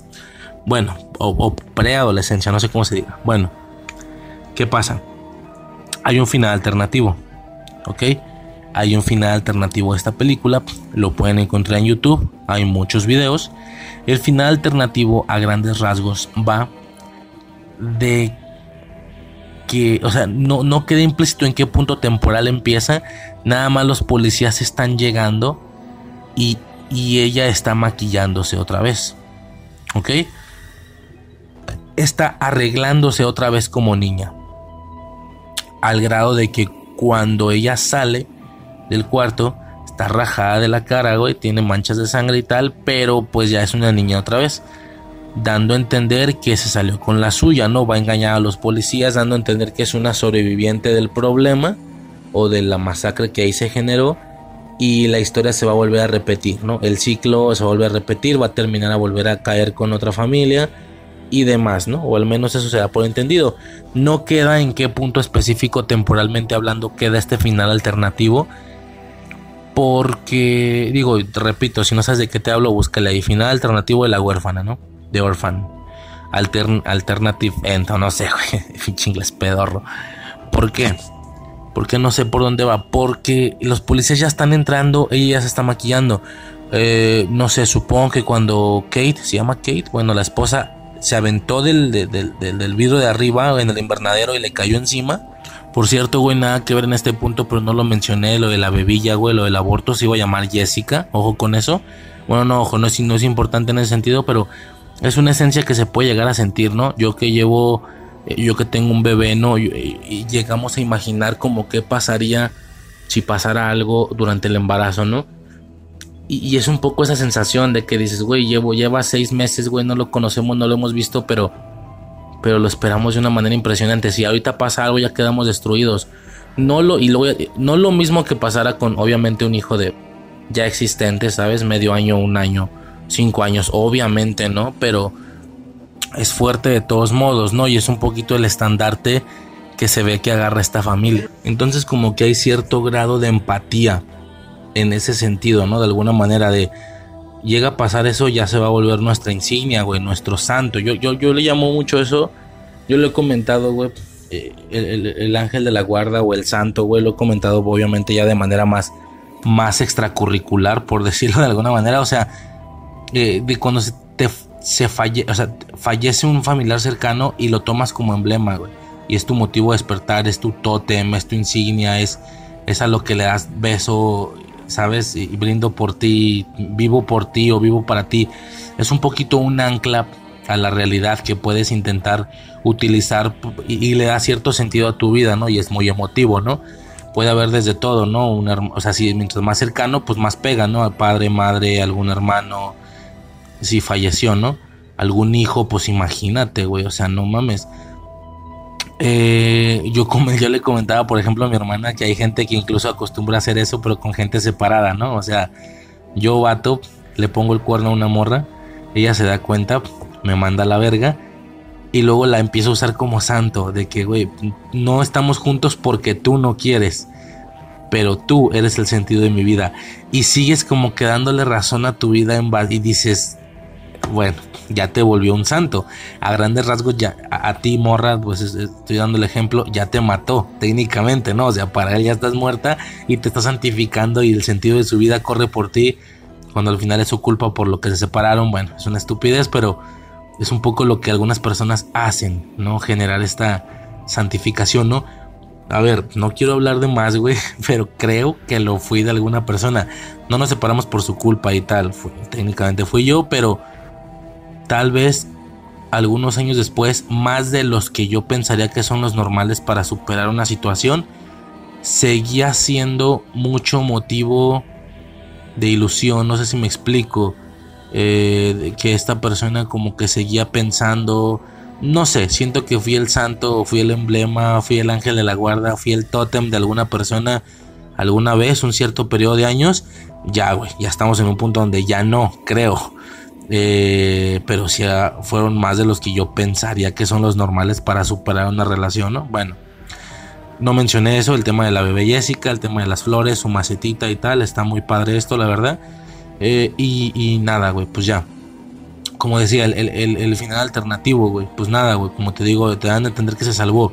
¿En qué punto queda? No queda claro, güey, porque ella ya está maquillándose, los policías están entrando. Cuando ella quedó derribada, eh, la mamá y la niña se fueron. ¿Ok? Ellas se fueron y ahí empiezan a entrar los policías. Supongo que se puede acomodar de esa manera. Que ella al levantarse del invernadero, en lugar de ir por ellas, se empezara a maquillar y a vestir para poder recibir y engañar a los policías. Pero de ser ese el caso, la mamá y la niña siguen vivas. De nada sirve intentar hacerte pasar por sobrevivientes y de todos modos hay sobrevivientes, van a declarar y chingaste a tu madre, ¿no? Eso creo yo. De más morro yo siempre creí que era una situación de, ah, es que en lugar de que ella perdiera en el lago, ella ganó. De alguna manera logró matarlas, regresó a la casa y se empezó a maquillar y a vestirse y tal. Sin embargo, esto tampoco tiene mucho sentido por el tema de que eh, esto fue mucho después, o sea, los policías ya habían entrado a la casa o ya estaban llegando para cuando empezó toda la secuencia del, del, lago, pero acá ella, ella, ya prácticamente ya se terminó de vestir y de maquillar cuando los policías van entrando. No sé si me explico, los tiempos no coinciden. Igual no tiene o no pretenden hacerlo, ¿sabes? Al final es eso, simplemente un final donde digas, mira, se salvó. Lo interesante del final, anécdota rápida. Esta película, como digo, en su momento me gustó tanto, o me marcó tanto, güey. Yo creo que ese año la repetí un chingo de veces. Que eh, el 2009 o 2010, no sé. 2009. Me gustó tanto esta película, güey.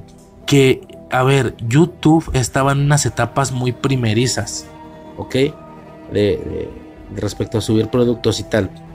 Yo ya tenía mi canal, más que nada para ver cosas, no, no subía nada, no había subido nada. Se llama Green Loco 94, se llamaba, se llama Green Loco 94, ¿no? Green de verde, loco, según yo era cholo, y 94, más o menos, bueno, medio cholillo. Green Loco 94, ok. Eh, pero solo lo usaba para ver cosas. El final de la huérfana, así te la pongo, no estaba, ¿eh? No estaba, al menos en español no. Yo no sé dónde conseguí el final en aquel año. Creo que fue en alguna página de internet donde me dieron a bajar el archivo, me dieron a bajar el video, el fragmento de video y lo vi, ¿no? Y luego vi que en YouTube no estaba. pero y, yo sé que puede sonar increíble, yo sé, pero me atrevo a pensar y a recordar que no había ninguno, ¿eh? Ninguno. Pero ningún, a ver, alguno había. Hasta un par, si quieres, pero creo que estaban en inglés. Bueno, todo está en inglés, pero me refiero al... Sí, creo que eso no fue doblado, creo, no me acuerdo. Pero me refiero al título. Está en inglés, de que The Orphan Alternative, no sé qué. Me atrevo a decir que no había ninguno en español de título. A lo que voy con estos señores es que yo fui el primero en subirlo. Así te la pongo, güey. Creo que yo fui el primero, güey. Agarro el fragmento, güey, que yo puedo descargar de una página y lo subo a, mi, a mi canal de YouTube nada más para, para que la gente lo pudiera ver, para que la gente lo tuviera una, una mayor accesibilidad. Te repito, no es que para qué lo subí si ya había dos, creo que no encontraba ninguno. Así te la pongo, no había ninguno en todo YouTube. Y luego en 2009, güey, pues la gente no estaba subiendo eso. Total que lo subí, cabrón. Lo subí. Obviamente me marcó el copyright, creo. Y si no me marcó en ese momento, me marcó años después. Pero no me lo quitó el video es fecha, cabrón, y lo puedes buscar, no lo he bajado. Obviamente a estas alturas y en estos tiempos tú buscas el final alternativo de la huérfana en YouTube y hay... Puta, pero para aventar, güey, pero para aventar. Pero ahí está mi vida todavía. El final alternativo de la huérfana. O, sí, lo que se le puse así, el final alternativo de la huérfana perteneciente a un canal llamado Green Loco 94, donde en el logo o en la imagen del canal hay una calaverita verde. ¿Ok? Una calaverita verde. Ese, lo, lo acabo de checar ayer, güey. Ese video hoy en día, digo, no, estoy diciendo esto con afán de que, ay, ¿qué hubo? Son mis números. No, güey, por más que sean muchos números, nada tiene que ver conmigo. Es por el gusto por la película. Solo que, solo que se me hace extraño que un video con esos views está en mi canal. O que yo tengo el control de un video así de famoso, por así decirlo. Pero repito, no es por mí, obviamente. Eh, el video dura... Perdón, dura. Tiene 300 mil views. 300 mil views. No me acuerdo cuántos me gusta, obviamente eso vale verga, creo. Y como 400 comentarios. Así, como 400 comentarios, como 300 mil views muchos de ellos se gestaron en ese mismo año. O sea, yo lo subí y me acuerdo que llegaban comentarios diarios, güey. Así de que, ah, no manches, que si no fuera por esto no sabría que hay un final alternativo.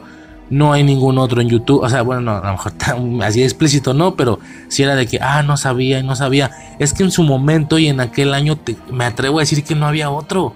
Es, es al chile, güey, no había otro. te digo, si le buscas a lo mejor algún par más logras encontrar más viejos al mío, pero o el del mismo año, ¿no? Pero en ese momento te juro que creo que yo no lo pude encontrar, por eso lo subí para que más gente lo pudiera como ver, ¿no? Ahorita ya hay un puño, güey, hay una infinidad de videos sobre ese final alternativo, diferentes calidades, diferente todo. Pero si buscas, señor, ahí está el mío. Ahí está el mío, el final alternativo de la huérfana, proveniente de un canal llamado Green Loco 94 con una calabrita verde en la imagen del canal. Más de 300 mil views, eh, más de 400 comentarios, todos en español, obviamente. Ese es el punto. La comunidad de ese, de ese final alternativo se hizo en español porque el título está en español. Claro que si tú buscas, porque repito, tomos el final no está doblado, creo. Ni siquiera me acuerdo si hay eh, diálogos, no me acuerdo. Creo que no. Eh, si me explico, entonces es, es, curioso, güey. Es interesante, no nada más ahí el datillo que ese video con esa cantidad de views es mío. Lo puedes checar. Es, bueno, no es mío, obvio es de la huérfana, no es, no, no es de mi autoría, pero bueno, me refiero a que ese canal es mío, ¿no? Ya en ese canal posteriormente se subieron un par de pendejadas más. Bueno, no pendejadas, sí, no, obviamente no son pendejas para mí. Eh, sino cualquier cosa para otras personas. Se subieron un par de videos más que son unos videos ahí que le hice para que, le hice a Suicide. Un rollo ahí de, ¿sabes? ¿No? Como, de fotos de nosotros con una rola puesta. Algo ahí romántico, ¿no? Algo más de, mi vida personal de pareja. Está en ese canal. Digo, por si pudiera llegarse a creer que no es mío, ahí hay un par de videos más donde van a ver eso, ¿no? Donde van a ver ahí fotos mías y de Suicide bien mocosillos. En unos videos musicales ahí. Bueno, este es eso, ¿no? Entonces ahí está, güey. Green Loco 94. Ahí está el final alternativo. Anécdota, güey. Repito, ahorita hay un chingo, pero en su momento fue de los únicos o de los, de los pocos o el único. No sé si tengo los huevos de decir que el único, al menos con título en español. Y desde aquellos años, en aquel año cayeron muchos comentarios y los views subían un chingo. O sea, yo me quedé de que en 20 mil, 50 mil. Ah, chingón, ya de lo dejé pasar, güey. Pasaron años, yo ese canal no lo uso. Puedo entrar, creo, creo que puedo entrar, no sé bien, a lo mejor ya no puedo entrar. Y chequé ayer, güey, 300, más de 300 mil. Y yo, la verga, güey. Digo, pareciera o quisiera pensar que es por algo mío, güey, pero pues no, obviamente no, es algo que no tiene nada que ver conmigo. Nada, güey, ahí está. Por si quieren checar el final alternativo, pero específicamente el que yo subí, ahí va a decir que hace un chingo de años. Pues, ¿cuántos tiene que decir? Se supone que como 12, ¿no? Alrededor de 12 años tiene que decir, creo si es que no me equivoco. Eh, pero bueno, güey, poco más, señores, que mencionar. Esa es mi experiencia con esa película. Eh, sobre todo el final alternativo, te digo, siempre que, me entero de esta película me acuerdo de esa parte y no he borrado el video ni mucho menos, ahí está, güey, te digo, ahí está, ya no tiene nada de, individual o de trascendental, pues porque, digo, aún en el inicio no lo tenía, repito, no hay nada mío, el éxito se proviene de la huérfana y fin del pedo. Pero pues está cura que está en un canal que yo puedo controlar. Se me hace cura nada más. Técnicamente es un video. A ver, cuando digo es un video mío, ya, ya me entiendes a qué me refiero, ¿no? Obviamente no. No suena mamón.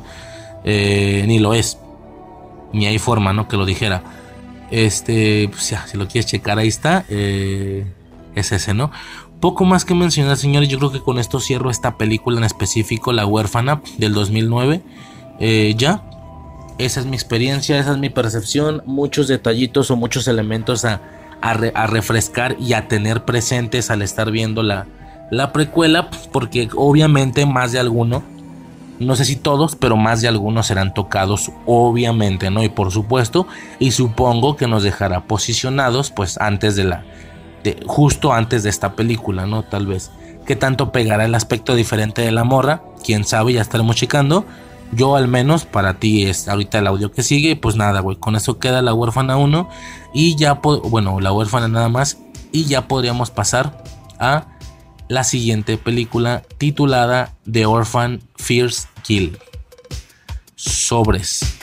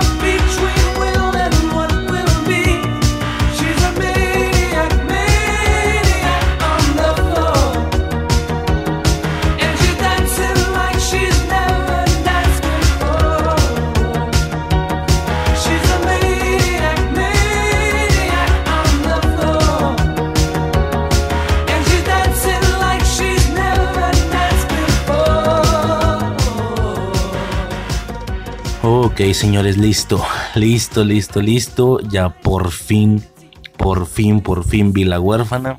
First Kill, The Orphan First Kill. El origen, creo que se llama. Ahorita checamos, ahorita checamos eso. Ya, güey, por fin.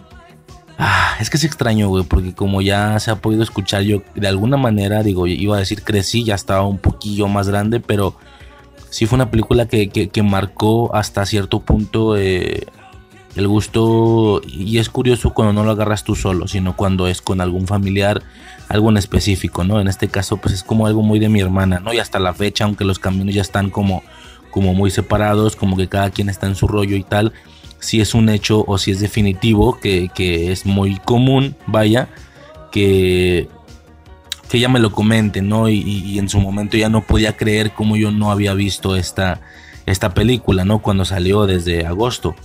Y si me comentaba, o sea, no, no es posible que no la hayas visto, ¿no? Realmente no puedo creer eso, pero pues es lo que, es lo que pasa, ¿no? Una cosa lleva a la otra y la otra lleva a la otra. De hecho, justo es en esa temporalidad cuando entra toda esta situación que, pues, e, esta demanda, ¿no? De tiempo, que fue lo que hizo incluso retrasar las sesiones con, con los acólitos y demás. Bueno, toda esta situación, pero ya quedó por fin y venimos a revisar esta película, ¿ok?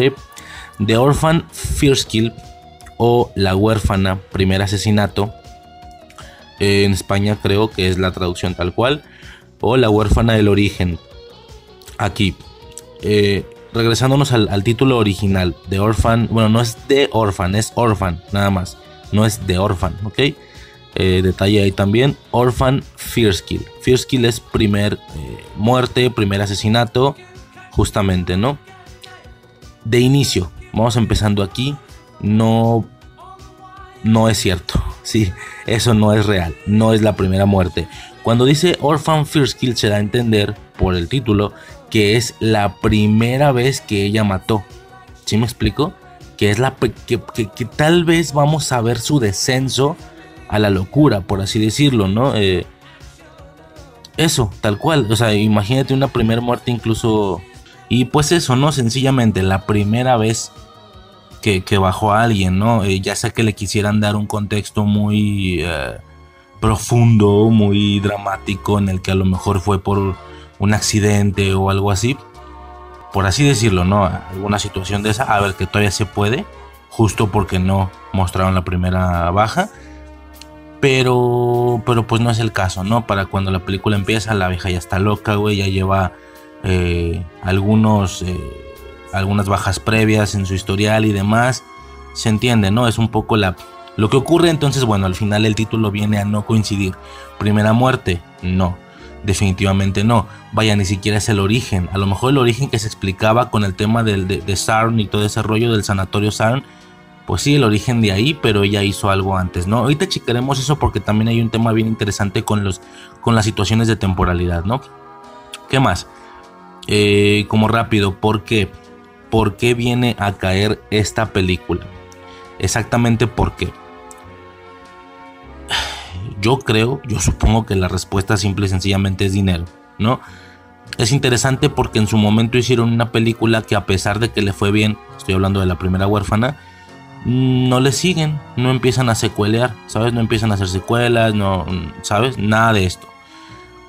Supongo que muy en el mood de esas películas que pegaron durísimo, pero que simplemente son, ya sabes, individuales. No sé, güey, no sé, güey, se me viene a la cabeza eh, que si el quinto elemento, que si... No sé, güey, la infinidad de películas que existen que son solamente una, ¿no? Zodiac o qué sé yo, que pegaron mucho, pero no que es interesante porque creo que desde el punto temporal en el que estoy hablando algo escuché por ahí de que, el quinto elemento, ¿no? Ya sabes, ¿no? Que si película, que si serie, que si... Bueno, es interesante la década o el par de décadas en el que estamos porque si estamos en la, en la época del remake, del reboot y sobre todo, sobre todo, y ya entramos en vigor bien cabrón, yo creo que desde Star Wars episodio 7, de la recuela, ¿sí? Básicamente siento que en el futuro, en 20, 30 años, vamos a decir, oye, ¿te acuerdas de aquella época donde no hacía nada nuevo, donde nada más repetían y se colgaban de lo que ya tenía fama? Es un poco eso. Y, y First Kill viene a presentar justo esa situación, viene a presentar el, el, básicamente el estar buscando, supongo, proyectos y decir, mira, este pegó, pues vamos a darle, ocupamos dinero. Entonces, tal vez podría ser hasta cierto punto, siento yo, patadas de ahogado, ¿no? O al menos esa es la percepción que tengo de la realidad. Ahora, ahora, que yo esté en desacuerdo con esto, no es el caso, ¿sí?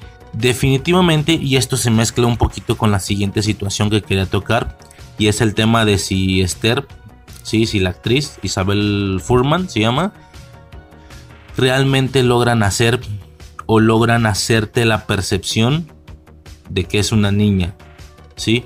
Ya lo hemos comentado. Cuando esta película se grabó, ella tenía 12 años, pretendiendo tener 9, que a su vez tenía 33, pero la niña que, que, muestra se supone que es de 9 años. A ver, 12, 9 años, pues sí, un poco sí, ¿no? Eh, está bien. ¿Qué pasa? La chica ahora tiene 25. Algo así, ¿no? Lo comenté en el audio pasado. Es que pasaron días, obvio, del audio anterior a este. 25, güey. Entonces ahora es una niña de 25. Bueno, una chica de 25. Que realmente tiene 33. Por este lado no hay ninguna complicación. Pero que al momento de volverse niña se supone que, según ella, pretende tener 9 o 12 o los que sean. No es el caso, señores. No es el caso. ¿Está logrado? No, no lo lograron. Sí, cuando se ve de espaldas, pues porque no es ella, güey. Porque cuando está de espaldas son, niñas a las que pusieron ahí.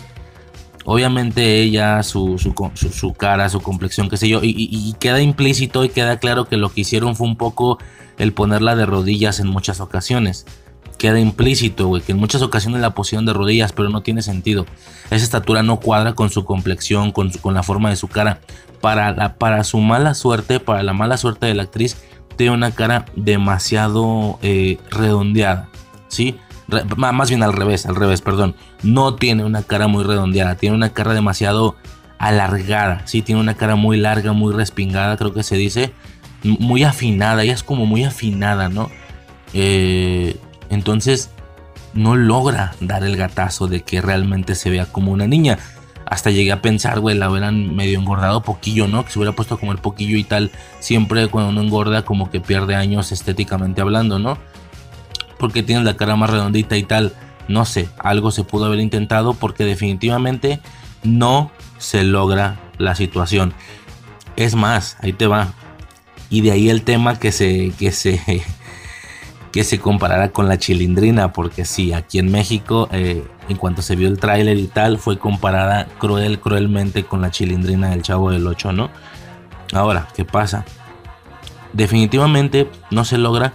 Es interesante porque hay ocasiones en las que se supone que ella es una niña, está bien vestidita con sus coletitas y no sé qué. Y, es, y, realmente se ve muy grande. Sí se ve muy, muy grande, ¿no? De, pues de eso, de... Si no de 25, de 20, güey. O sea, no, no, no, no sirve, güey, no da gatazo pero cuando se supone que está en modo ya valió verga, ¿sabes? O sea, de que se, se, quita lo que traiga que le está agarrando el pelo, güey, se lo suelta, incluso se lo alborota. Por ejemplo, en el giro, en el giro de la película, así lo voy a dejar, y ya está hablando con uno de los personajes, como haciendo recuento. No, no sé qué tanto decir, a ver, esto va full spoiler, sí, queda implícito, queda claro desde el inicio, así es este podcast, y luego la película será en agosto, no mames. Antes no me spoileé yo, eso estuvo increíble. Pues nada, güey, cuando está hablando con la esposa, ¿no? Con la esposa de la familia, con la mamá, eh, que ya está como sentada y están hablando de, ok, déjame, déjame ver si entendí. Eres, tienes 31 años, pero, hey, no tiene 33, tiene 31 aquí, porque es dos años antes. Déjame ver si entendí. Tienes 31, pero esto, pero el otro. Es que es como cuando ya valió verga, se suelta el pelo. O como por ejemplo, cuando la policía eh, como que la para y esta morra de que se había pintado los labios y se había puesto unos lentes y no sé qué, se suelta el pelo, se lo alborota como para dar un gatazo mucho mayor o, más acercado a su edad y medio seducir incluso, según ella, ¿no? Cabrón, ahí sí se ve más pequeña, ahí sí se ve más chica, o sea, es absurdo. Cuando está en modo niña, pretenden peinar la coletita así no sé qué y, es cierto, no, termina de verse como una especie de chilindrina, ¿sí? O, como alguna fantasía que algún vato enfermizo le pediría a su novia de 25 años. Mira, vístete así, así, así para que parezcas niña. Y más bien, o sea, porque para su suerte ella tampoco es como muy corpulenta, ¿no? O sea, en ese sentido. No sé si me, a ver, no sé si me estoy explicando un poco. Cuando la cámara está muy cerca y hacen el efecto este de, de estar de rodillas y, y como digo, las coletitas y el peinado así de niña bonita y no sé qué, se ve mucho más grande. Y cuando la cámara ya no pretende, al parecer, o no tanto, hacerla pasar como una niña y la cámara está un poquito más alejada. A ver, la chica no es tan alta, es pequeña. La chica de alguna manera se ve que es como pequeña, o al menos a comparación de la, de la otra morra y tal. Cuando está como más alejado, eh, me explico, y con el pelo alborotado, se ve mucho más pequeña, güey. Si te pasa unos. Obviamente nueve no. Se ve más juvenil, ese, es el punto. no sé, güey, te pasa hasta de unos 16 años, güey. Neta. Unos 16 años cuando está modo ya valió verga. Estoy hablando con alguien que sabe mi verdad. No tengo por qué actuar, ni peinarme, ni... ¿Sí me explico? Es un poco extraño el, efecto que se intentó hacer. Ahora, yo sé que puede existir la típica persona que diga, güey, o sea, no la típica, yo sería incluso, ¿eh? O sea, bueno, sí, la típica, quiero decir, pero yo sería el decir, güey, pues ¿qué esperabas, güey? Tiene 25, no puedes hacer otra cosa, ¿no? Siento que en alguna línea alterna o no sé, sí podría lograrse, ¿sabes? De que esta fuera una obra maestra que digas, no mames, no sé cómo le hicieron, pero sí me creo que es una niña pequeña. Por el manejo de las cámaras, por las tomas, por bla, bla, bla, bla, bla, sí me la creo. No sé si me explico, pero no es el caso. Sí resultó como un eh, experimento o un intento fallido, ¿no? El tema este de, de hacerla parecer una niña. Ahora, ahora, sumado a esto, aparte, sumado a esto, todo lo que estoy explicando, si ya lo aclaré, no, no queda, no embonó, no calzó, no cuadró, no importa. Aún así, ¿esto me molesta? A mí no. A mí no, porque a mí me gusta este pedo. Se lo comenté a mi hermana cuando, la, cuando pude platicar con ella brevemente después de ver la película, ¿no? Ya un poquito intercambiar ideas y tal. Hasta se alegró, fue de, eh, ya la vi. Ah, no mames, ¿a poco? Vaya, güey, te tardaste y no sé qué. ¿Qué tal? ¿Cómo se te hizo? ¿Qué tal el giro? O sea, es que está cabrón el giro, ¿no? Y te chicamos eso. A lo que voy es, yo crecí con la primera. Sí, me gusta muchísimo. Me gusta demasiado, demasiado, demasiado. ¿Qué pasa? Si existiera la primera película solamente, ¿no? Que es como estábamos antes de esta, obviamente. Y alguien llega y me dice, señor, ¿está en usted que haya secuela o no? ¿Quiere una secuela? Y yo diría, ok, pero la van a rebotear o sea, no rebotear, van a como recastear o algo así. No, va a ser la misma actriz. Ah, chingada, o sea, ¿qué pasó? ¿No creció mucho? ¿Se ve muy pequeña o qué? No, se ve grande. Tiene 25 y se ve de 25. Y donde se maquille y se ponga guapa, se ve de 30, güey. Ay, güey. Básicamente, vas a tener que aportar tú, vas a tener que echarle ganas, como cuando ves el chavo del 8, que ves a adultos disfrazados de niños y se supone que pretendan que según ellos son niños, cuando ni siquiera hacen intentos de disimular la altura, están del mismo vuelo que los adultos y ya tú eres el que tienes que imaginar. Vaya, todo mal, todo mal en ese sentido. Muy al estilo de cuando se decía que había gente que prefería que en la película de Han Solo, en lugar de haber puesto el nuevo actor, pusieran a Harrison Ford así viejito. Aunque es una precuela. Y hay gente que decía, güey, no hay pedo, tú ponlo viejito. Yo, yo, yo me imagino que es un morro ya, no pasa nada. O sea, neta, o sea, estéticamente se ve absurdo, se ve irreal, pero yo, yo le pongo, no hay pedo. Si a mí me preguntan esto, yo contesto que sí, señores. Yo contesto sí, dámela. Pero, güey, se va a ver adulta, se va a ver como lo hace cuenta el chavo del 8, güey. No hay pedo, güey, échamela. De eso a nada, échamelo, como venga. Es lo que yo hubiera contestado, por lo cual, pues ya puestos tampoco es una, una locura en ese sentido, ¿no? En lo personal al menos, en lo personal. ¿Qué otra cosa? Pasamos a lo siguiente. Eh, o más bien ya nos metemos un poquito en la película. Creo que esto era, creo que estas dos situaciones eran un poco lo que verdaderamente tenía ese, sí, sí me explico, ¿no? Como que ambientaba esta situación de decir el por qué viene y si funcionó o no funcionó lo de la niña. No, no funcionó, es un desastre. Es un desastre, aún así, a mí porque me gusta, corremos para adelante, le damos, vamos a ver qué tienes para mostrar, ¿no? Pues nada, señores, estamos en Estonia, ¿sí? 2007 dos años antes. Bien, al menos en este sentido, es más interesante, al menos empieza invernal, ¿ok?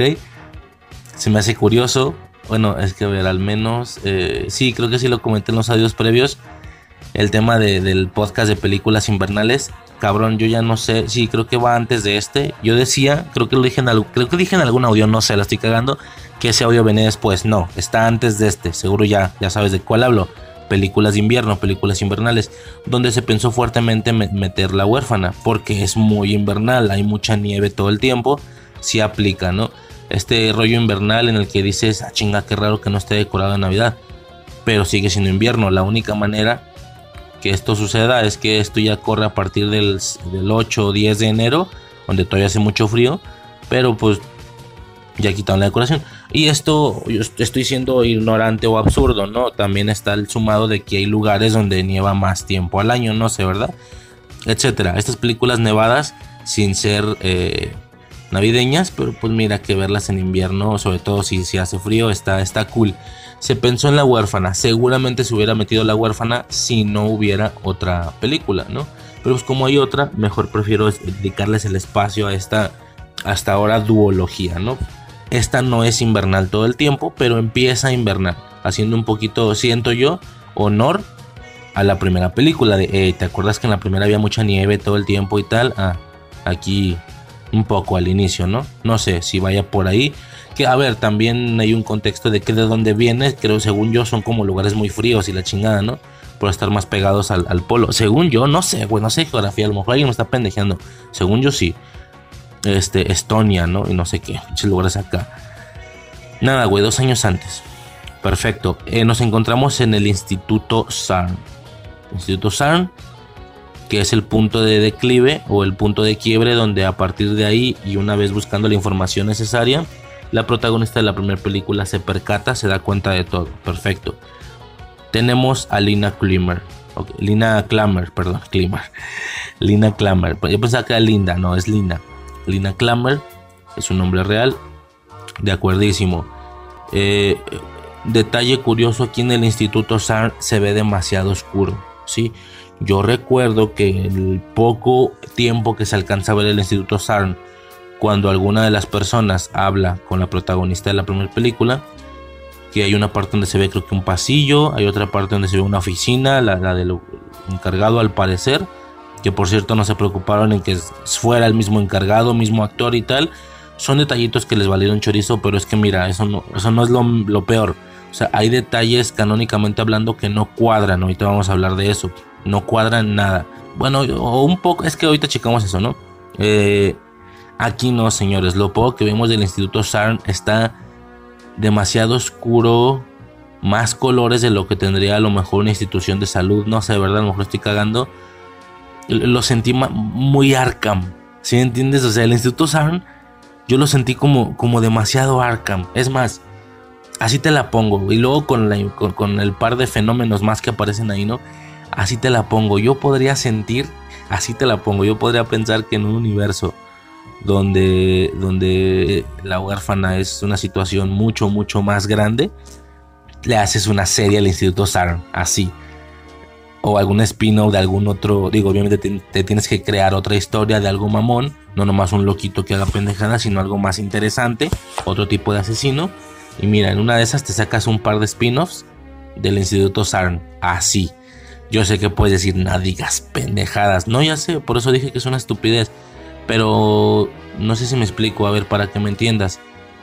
Me toca escuchar este tipo de situaciones desde, a ver, así, así como desde tu perspectiva es una locura lo de que de este Instituto SARN, de este tan, tan arcanesco, se podría hacer más productos que no tengan nada que ver con Esther.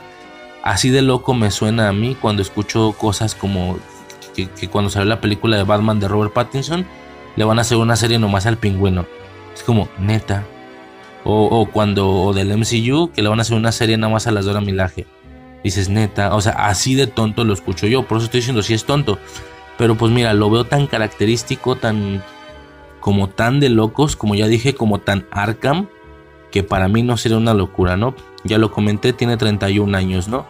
Se hace una explicación a la que empieza, al primer personaje que vemos en la película, eh, sobre lo que hizo Lina y por qué está ahí. No lo comentamos ahorita, lo voy a comentar al final.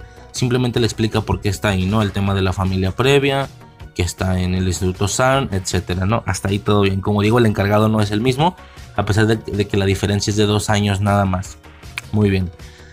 Eh, es interesante, es, me hace curioso este primer personaje que tenemos, Porque siento, a ver, cuando llega el personaje que es como una terapeuta de no sé qué chingados, un pedo así, yo llegué a creer hasta cierto punto que era la protagonista de la película. A ver, ya me entiendes, protagonista exceptuando obviedades, como la misma Esther, ¿no? Pero no es el caso. Este personaje, al ser un personaje nuevo, que está entrando para pedir empleo o para recibir un empleo del Instituto SARN, significa que la persona es nueva, que viene de afuera, que no conoce lo que hay adentro. Por lo cual, al momento de que ella entra al Instituto SARN, se le tiene que explicar el contexto. El contexto de, no sé, del lugar, el contexto de, de, de, Clamer en específico, de Lina Clamer, etcétera, ¿no? lo de su enfermedad, lo de su padecimiento, lo que ha hecho, qué tan loca está y demás. Para que posteriormente y muy pronto en la película se la carguen. ¿Qué pasa? Que es lo que un, poco lo que yo decía. Lo que pensaba, perdón, en su momento.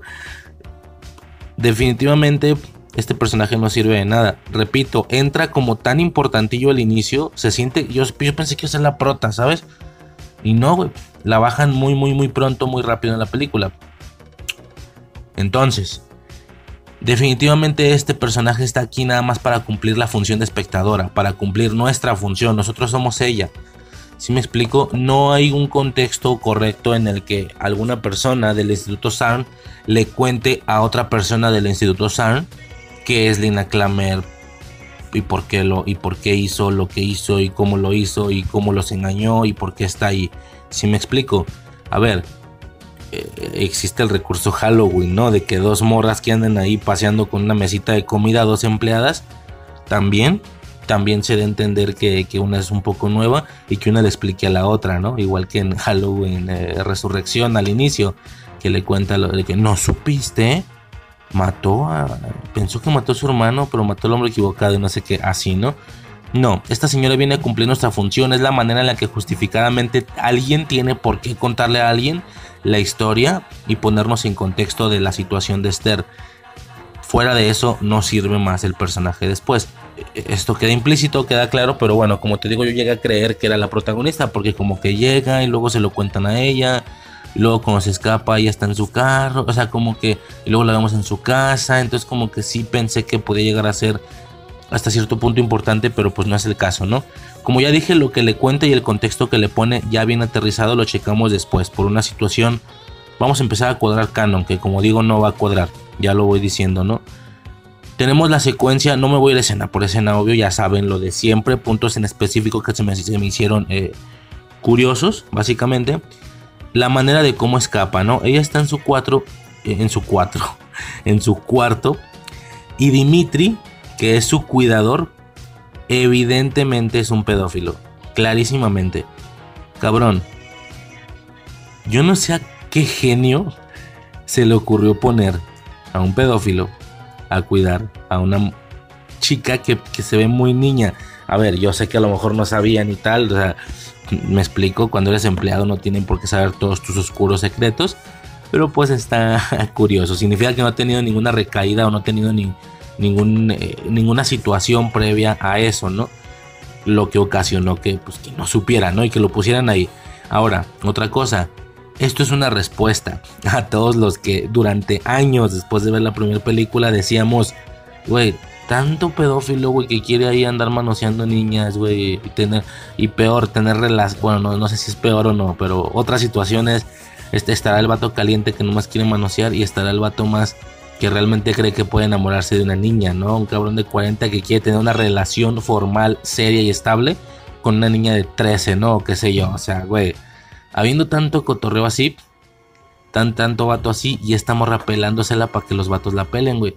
Fin del pedo, güey. Te consigues un pedófilo y todos felices, ¿no? Muchas personas dijimos esto durante años con respecto a sus intentos frustrados, ¿no? De seducir padres que por lo que se nos muestra en la primera película con este librito, con esta Biblia, no sé qué chingado sea, de, de Sarn, de, de bote pronto vemos eh, como a tres, sí, como a tres más el nuevo de esa película. Se aventó cuatro antes de morir técnicamente, ¿no?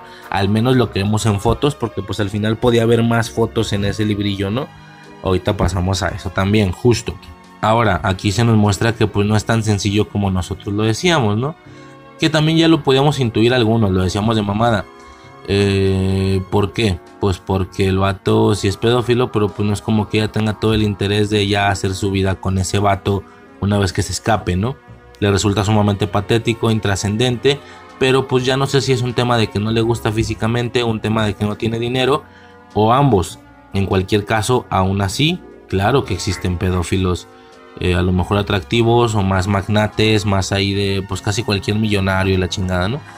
Bueno, no digo que todos los millonarios son pedófilos, pero digo que es muy común que, que ya en esos rangos pues hagan sus cosas, ¿no? Se han sabido de cosas y tal. Bueno, total, a, este vato evidentemente le gusta como niña, ¿no? Hay un momento donde creo que, no sé si clandestinamente o, linealmente, no sé, le lleva una caja donde vemos por primera vez o el origen de su gargantilla, de sus pulseritas y no sé qué, para tapar esa madre, porque ya se nos explicó esto, que se puso tan agresiva que se hizo marcas en las manos y en el cuello, de acuerdo, y pues que se tapa sus, sus marcas, ¿no? De la chingada. Bien. Y, luego creo que le regaló un vestido o algo así. Entonces esta morra agarra el vestido, güey, se lo mide y luego baila, así tipo ballet. Y el vato de que... Ah, se deshace, güey, se derrite y dices, ok, ya está enfermo, le gustan niñas, que se vean muy niñas, ¿no? Si lo pone mal ese, ese pedo, ¿no? Evidentemente Esther se, se aprovecha de esto, pues ya escapa, ¿no? Lo seduce, lo mata después. Esta, señores, la de Dimitri, es técnicamente hablando la primer muerte. Es la First Kill. Pero es la First Kill de esta película. De esta película. Cuando evidentemente ella ya está aquí por haber bajado a mucha gente, por haber, etcétera, ¿no? O no, quién sabe, no sabemos. Con el giro que le dieron a esta película, no me sorprendería que quieran hacer algo similar o superior en una futura. Y dices, Riser, ¿habrá futura? Ahorita checamos eso, ¿no? Justo. Vamos a conectar y vamos a hablar del futuro al final. Eh, pues nada, güey. Logra escapar. Interesante. El día en el que ella se escapa es el 26 de enero del 2007. 26 de enero del 2007. Hace mucho invierno y tal. No coincide con la situación de, de agosto, septiembre que salió. No sé si en agosto, septiembre tenía más o intentaba tener más una función de octubre, de Halloween y todo eso. Pero se escapa el 26 de enero del 2027. Güey, fue tan frustrante. Yo vi esta película un 28 de enero Dije, güey, dos días antes y la veo el día en el que se supone que transcurre al menos el inicio de la película. Chinga, qué mala suerte. Pero pues sí, yo la vi en 2000, en, el, 28, el 28 de enero. Y, esta chica se escapa el 26 de enero, ¿no? Del 2007, como ya decimos, dos años antes de los acontecimientos de la primera película. Bien. Posteriormente, como ya mencioné, mata a la que yo pensé que sería la protagonista, ¿no? hay un guiño interesante en esta parte porque ella le da con un objeto, un tubo, algo así en la cabeza.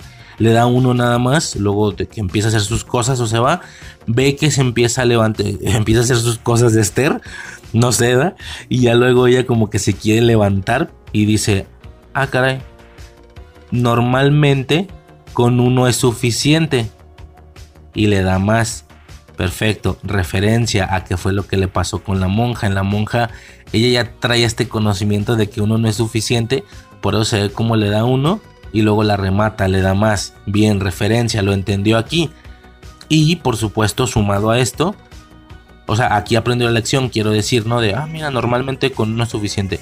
Y sumado a esto, pues mencionamos que, como ya dije, claramente no son las primeras muertes que genera, ¿no?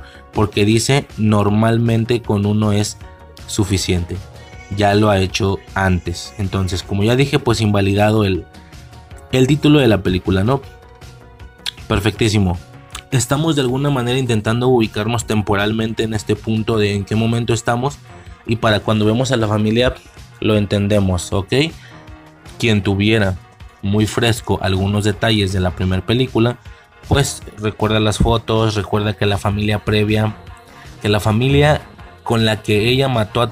A ver, en la primera película dicen, ella intentó seducir al padre, cuando no lo logró, mató a todos e incendió la casa. No, bueno, no es cierto, eso es con el primero. Hoy tengo que checar eso, pero lo que le dice la monja es eso.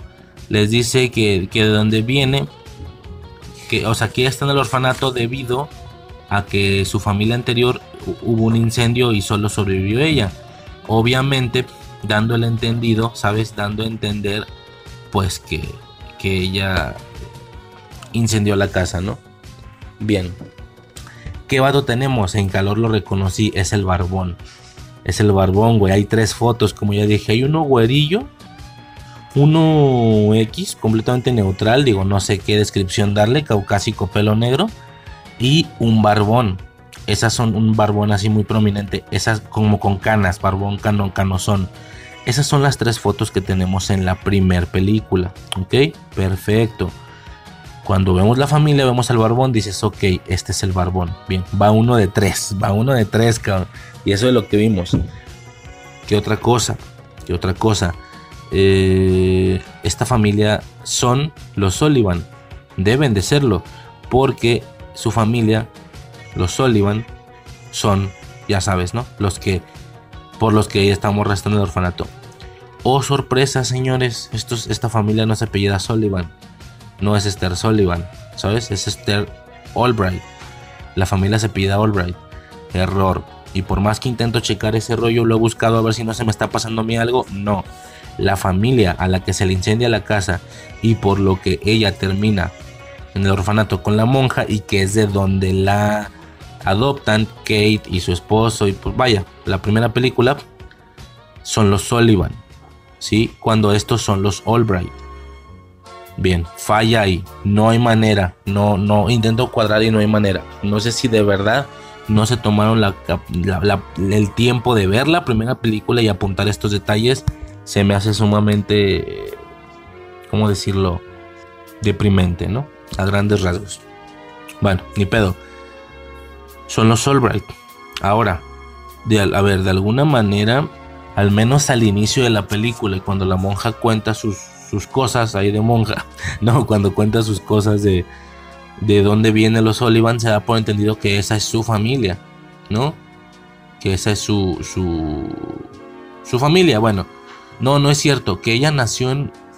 A ver, es que es, es aquí donde empiezan justo los problemas.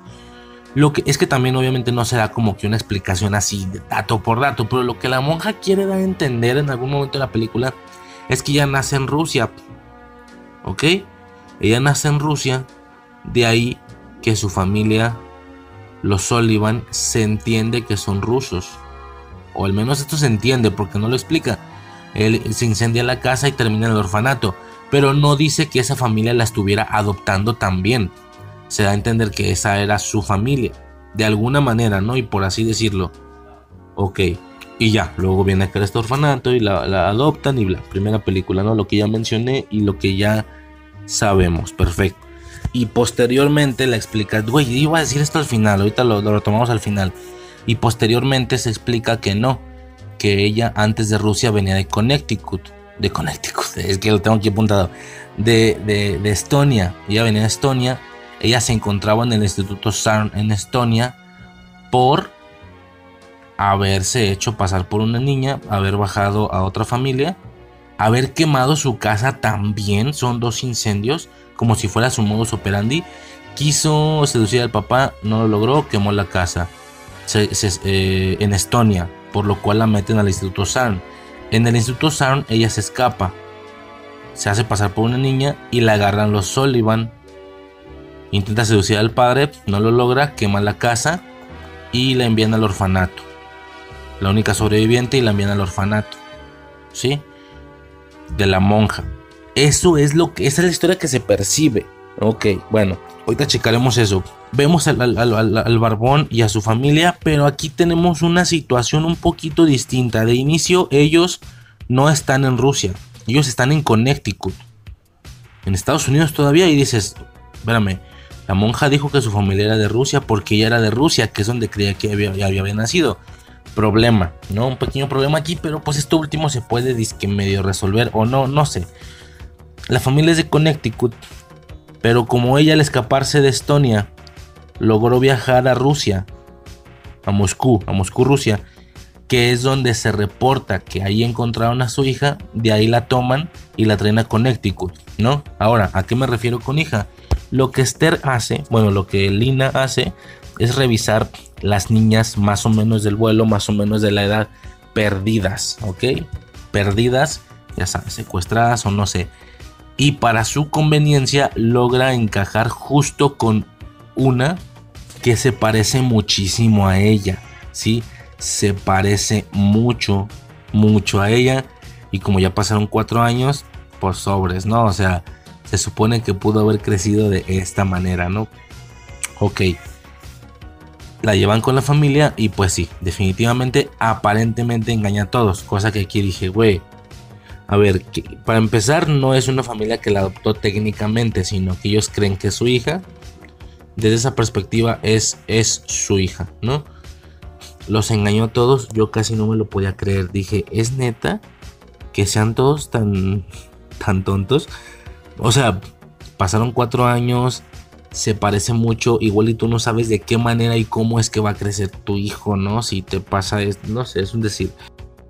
Pues, pues bueno, ¿no? Digo, a ver, no es la única cosa, ¿no? Es, es más destacable, es más eh, molesto el tema de que ya se ve bien grande, ¿no? Entonces, ¿sabes qué? Ya da igual, güey, dale. Vamos a ver qué más, dame qué mostrar, ¿no? Esa es la cosa, no lo comenté al inicio, pero lo comenté un poco en los episodios pasados. Dan tanto contexto del pasado y es tan importante el pasado en la primera película, lo de la familia anterior, lo de la, lo del, este, lo del niño que se clavó las tijeras, ahorita pasamos a eso, lo, lo de, lo de Sarn, lo de todo ese rollo, lo de la familia antes de Sarn, que definitivamente se puede percibir o se puede entender pues que había mucho pasado. O sea, yo, yo en su momento lo pensaba, si una película tiene posibilidad para precuela, es esta. Justo es esta, ¿no? Pues bueno. Eh, van por ella, la reconocen, se supone, y, y, chingón. Y regresamos. Bien, estos son los detallitos que a los fans de la película nos agradan, ¿no?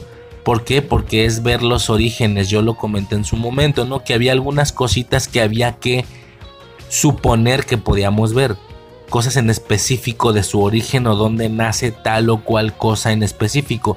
En esta película vemos algunas, no todas. Faltan, todavía faltan, pero vemos algunas. Vemos, por ejemplo, dónde es que escuchó la rola. La de... Se llama Glory of Love, ya chequé. No lo, no lo sabía eh, cuando grabé la primera película, digo lo que escucharon hace algunos minutos donde, donde dice, eh, no, no lo voy a cantar, güey, es la rolita que ella canta, ¿no? De que that's the story, uh, that's the glory of love, esa rola, ¿ok? Aquí es donde la escucha con esta familia, güey, perfectísimo. El tema del disco que viene en su cuarto y todo eso, bien. El papá es pintor, otro detalle, el papá es pintor y es él quien le enseñó lo de la capa oculta, lo de la luz ultravioleta ella ya era medio artista, sí, pero ella dibujaba. Dibujaba con carboncillo. ¿Ok? Con carbón, pues. Dibujaba. ¿Qué pasa? Entra al estudio del jefe y no sé qué. no, pues que también o sea, le, le enseña como a pintar, ¿no?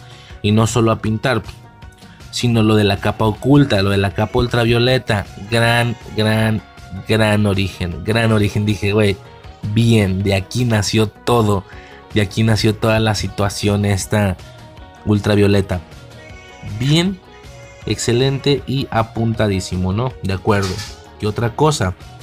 Hasta ahí todo en orden, todo de acuerdo. La película va avanzando con la misma fórmula de la primera, por así decirlo. Por así decirlo y de alguna manera, ¿no? Evidentemente ya se está enamorando del padre. Evidentemente. Muy bien, lo mismo. Eh, por lo que dices, yo sé qué va a pasar y baboso. Yo sé qué va a pasar, yo soy muy listo. Ella va a seducir al padre. A ver, es que es lo que es lo que te digo, ¿no? Se supone que uno percibe o entiende que conoce la historia, ¿no? Que, sabes que, que, la fórmula va a ser un poco la misma, que va a estar haciéndose pasar por niña. Se empieza a ver o se empieza a distinguir una cierta tensión entre ella y la madre por el tema de la sospecha y todo eso, entonces también queda implícito que ya, que ya va a tomar la decisión de cargarse hacia el padre y empezar a dejar en mal a la madre por una u otra razón, ¿me explico? Eh, y pues ya, básicamente todo igual y luego va a seducir al padre, no va a funcionar y va a quemar la casa. la misma fórmula de la primera película, pero con un fallo garrafal, con un fallo gigantesco. Y este es que ya sabemos cuál es el secreto, ¿no? Que era, eh, como yo lo comenté, yo creo que el tronco principal de la primera película, ¿no? Era entretenido ver lo que estabas viendo, pero, una, pero lo más grande era la incertidumbre de decir por qué esta niña está haciendo lo que está haciendo, por qué y con qué y cómo, de qué manera, ¿sabes? Y aquí ya lo sabíamos, simplemente era pues, pues, ver lo que seguía ya.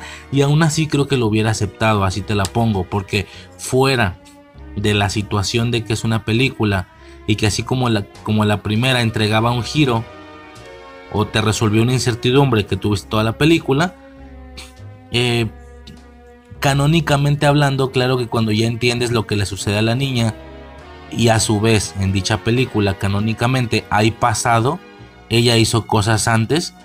Una precuela de esto sería ver lo que hizo antes o ver lo que ya te dijeron que hizo antes, nada más que uno lo quiere ver con actores y tal. Y pues claro que no hay secreto porque ya conoce su secreto, o sea, hasta cierto punto, desde la perspectiva canónica, yo creo que no se le pedía nada, ¿sabes? Y aún así yo era capaz de ver esto.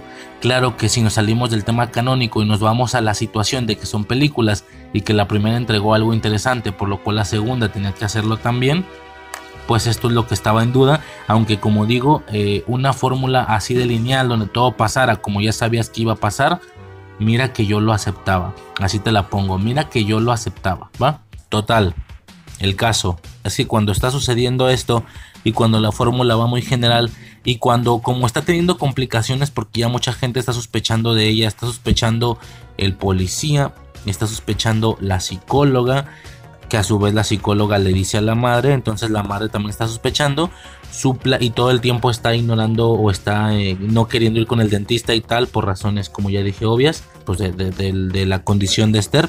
Bueno, el caso es que cuando ya va más o menos una continuidad ligeramente sencilla, muy lineal, madres, cabrón. Madres, madres, que se avientan un giro que a ver, muy al estilo, muy al estilo de cómo a ti te gusta tu morra y a mí me gusta la mía, ya me entiendes, cada quien lo que le gusta y no tiene por qué ser igual.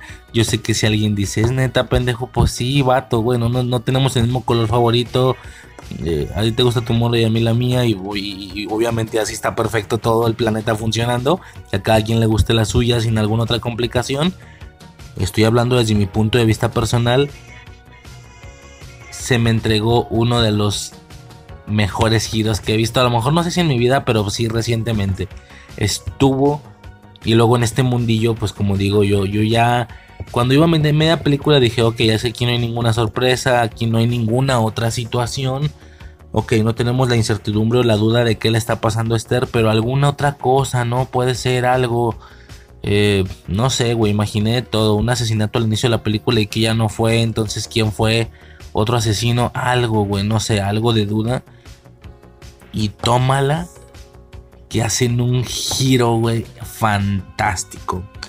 A partir de que el policía está empezando a sospechar de ella y que básicamente les quiere decir pues que hay complicaciones ahí, lo que ella decide hacer, y sobre todo porque le capta un par de errores, lo del vaso que no lo llenó y todo eso, ella lo que decide es ir a la casa del policía y qué fácil bajas un policía ahí, no mames. Ir a la casa del policía y empezarlo a intentar a bajar, ¿no?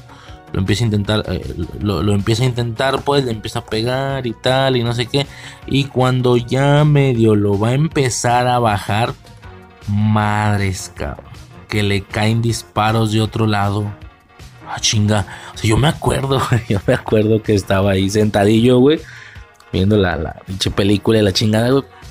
No, güey, y, y, que le... O sea, yo estaba así como... O sea, no digo que no estuviera poniendo atención, tampoco la tenía de fondo, pero pues estaba así, ¿sabes? Con los ojos así calmadillos, relajado. Pam, pam, pam. Le caen los disparos de otro lado. Estaba así como medio mal sentadillo, ¿sabes? Ahí medio de ladillo de la chingada. Pam, pam, pam. Mames, que me levanto, güey. O sea, me enderezo, güey, me aviento para adelante. ¿Qué pasó? ¿A chinga quién? Voltea y que es la jefa, güey. La jefa de la familia. Y la morra en su, en su pendeja, en su inercia. Mami.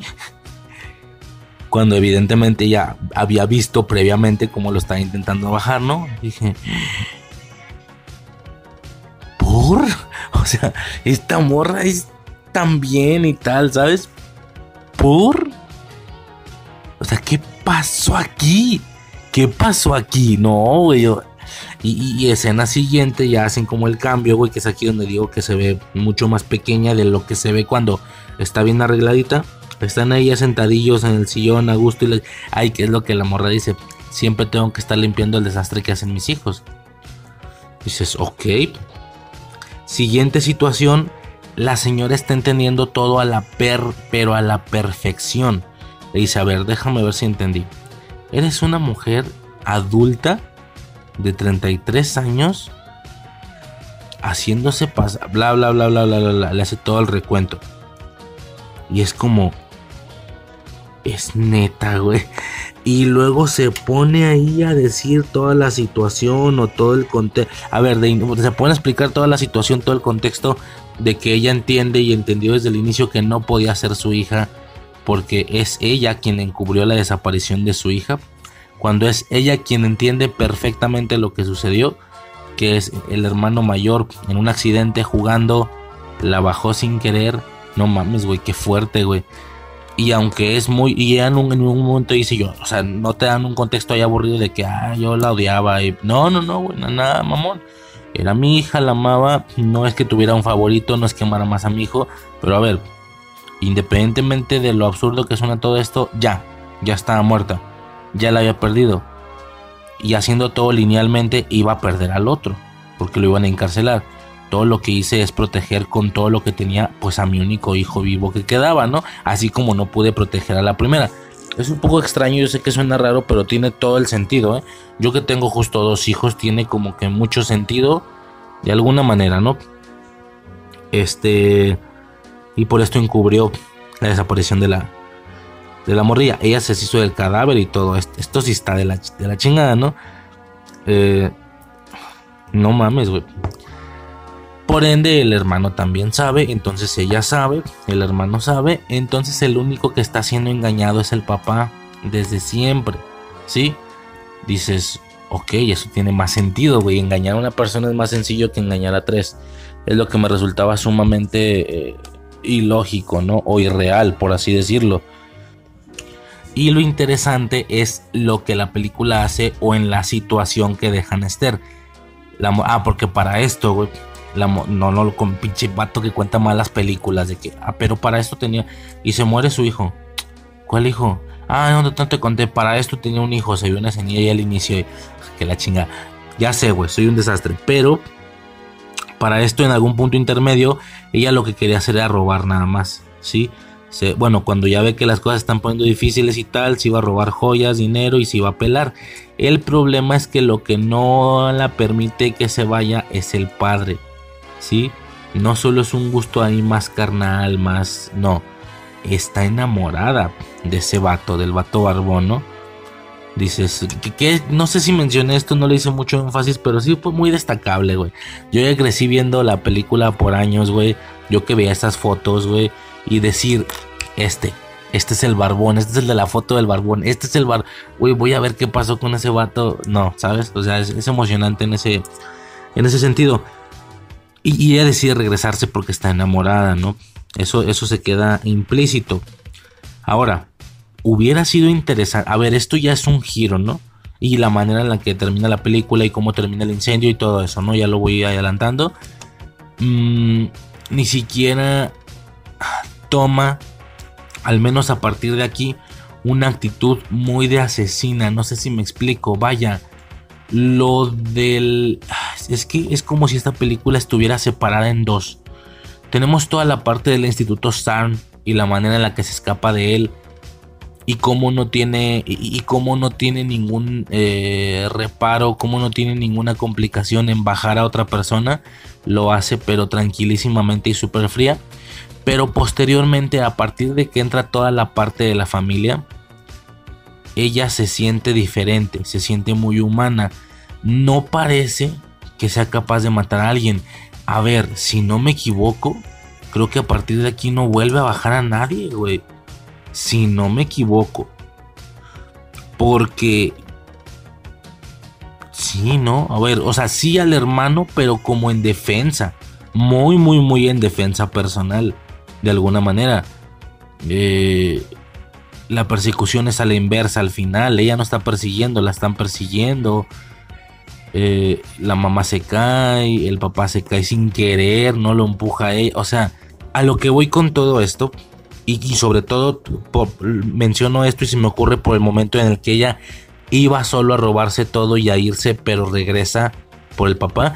Y al inicio sí se nos dice, ¿no? Con la familia antes del Instituto San. Ahí dicen que ella normalmente hubiera solo robado y se hubiera ido. El problema es que se lo tomó personal y le hizo a la familia lo que le hizo. Por eso está aquí, que tampoco lo aclaran. Ahorita vamos a checar esto. También. Eh, entonces, hubiera estado interesante, güey. Al final, ya, o sea, toda la parte de la casa, de la familia y tal, la morra no es. Uno parece una asesina. Si tú eliminas los asesinatos del inicio y das a entender que ella es como muy humana y que nada más se dedicaba a hacerse pasar por niña para robar cosas, hubiera estado interesante como o el darte cuenta de ese super giro que de tomos medio lo fue por saber que el incendio no fue como se nos contaba y tal. Hubiera sido bien curioso que ella para esta película ni siquiera matara gente, ni siquiera estuviera pues así de loca, ¿no? Que ella solo fuera una ladrona y que la y que la pinche asesina loca, güey, fuera la jefa y el hijo. ¿Sí? Y que en defensa personal, al matar al primero, alguno de los dos, o sea, imagínate que no vimos los asesinatos de Sarn, todo ese rollo, nomás es ladrona y ya ella hace lo de las familias para ser ladrona. Toda la familia es la, toda la parte de la película es ladrona. Y luego al intentar defenderse y al matar al vato, se vea cómo se le ilumina. O sea, que esa fuera su primera muerte. ¿Sí me entiendes? Ah, fíjate, güey, qué poder tomaría el título de la película, Fierce Kill. Que, que, al intentarse defender del hermano, defendiéndose casi por accidente, que, que, no fue tan de accidente como pasó acá, más bien no fue nada de accidente, que casi por accidente lo matara. Y, que en lugar de preocuparse o de, o de asustarse, se sintiera cómo se llena de vigor, cómo, se prende, güey, cómo sucede algo que ella no sabía que le sucedía a, su cuerpo y a su reacción al bajar a alguien y dices, wow, es aquí donde empezó todo. Es aquí. Orphan, First Kill, todo lo que hizo y la frialdad con la que mataba gente después, la adquirió hasta el final de esta película. Si me entiendes? La adquirió hasta el final. Wow. O sea, no estaba loca, no para asesinar gente, pues fueron estos locos los que la obligaron a llegar a ese punto de quiebre y que se dio cuenta que matar pues no está tan difícil, güey, y que es hasta cierto punto placentero. Hubiera estado cabrón, porque toda esa manera tan, tan, tan sencilla de bajar gente al inicio, pero tan sencilla a lo burdo, a lo cuadrado, a lo choqui, ¿sabes? hubiera sido una locura, güey. Que te presentaran que desde el inicio de la película ella nada más es... Eh, o sea, que, nada más es ladrona. Que ella nunca ha matado a nadie. Y que está en el Instituto Saron por, por una u otra cosa, ¿no? Por alguna otra razón. Y, y pues eso, ¿no? Que al final se viera como al intentarse defender del hermano. No manches, güey. Que se viera como primero como que se empieza a agüitar o a llorar porque pues mató a alguien sin querer y que es la primera vez que mata a alguien y luego este cambio de que empiece como a sonreír, que se le empieza a llenar el pecho, que diga, ¿qué es esto? ¿Por qué se siente esto? ¿Sabes? Y dirías, fue aquí, fue aquí, este es el origen. Güey, es que esto le entra a todos los títulos de todos los idiomas. Sí, esto es el primer asesinato, esto es la primera muerte, esta es la, first kill, este es el origen de la huérfana como la conocemos en la primera película. Por eso empezó a bajar gente. o por eso ya no tiene eh, complicaciones, no le da miedo en andar bajando gente, ¿no? O andar haciendo maldades tan a ese nivel, lo que le hace a la, a la niña ahí en el juego, lo de la monja, el esposo que ya los baja, pero es que sin problemas, bien fría. Hubiera estado redondísima y perfecta. ¿Cuál es el problema? Que la película ya desde inicio, ella es una asesina fría que lo hace como si nada. Si me entiendes, ¿no? Y que ya lo ha hecho antes. Pues ni modo, pero hubiera sido muy increíble el decir, aquí señores, estoy presentando, el, estoy presentando, estoy eh, presentando, estoy eh, percibiendo verdaderamente el origen de Esther. ¿Sí me entiendes? Hubiera sido una locura. Ah, que por cierto, pues ese detalle, la hija desaparecida de estos señores se, se, llama Esther. De ahí que ella pues se sigue llamando Esther. O al menos este perfil, este otro perfil.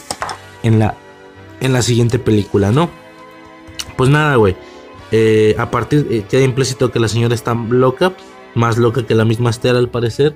Y a partir de aquí eh, vamos a entrar en una situación casi de secuestro. Esto es sumamente curioso. ¿Por qué? Porque obviamente ella dice, güey, me iré, me iré y no los volveré a molestar. Y le dice, ni madres, güey, o sea, no vas, a, no vas a desaparecer otra vez. O sea, su hija, su hija no va a desaparecer otra vez, se vería muy sospechoso.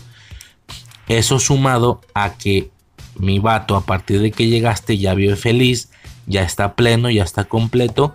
Y me pone unos bailes me pone unos bailes que te cagas, güey. Cuando antes de ti no me los ponía. Así que te la pelas, te quedas. Tú empezaste, tú ahora te obligo a seguirle. Tú andabas ahí de vivita haciéndote pasar por mi hija. Pues ahora te quedas.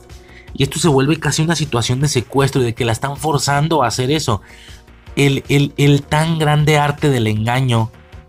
La tan esperada y tan increíble cualidad que tiene esta señorita y que obviamente es de las cosas más importantes en la, primera película, lo está haciendo a la fuerza, obligado a modo de como si estuviera secuestrada por otra loca más loca que ella. Esto le da obviamente a la segunda mitad de la película y a la película en general otro contexto, otra visión, otro enfoque y dije, ok señores, aquí está mi sorpresa. La de la primera era no saber qué, le pasaba a la niña y ahora es esta.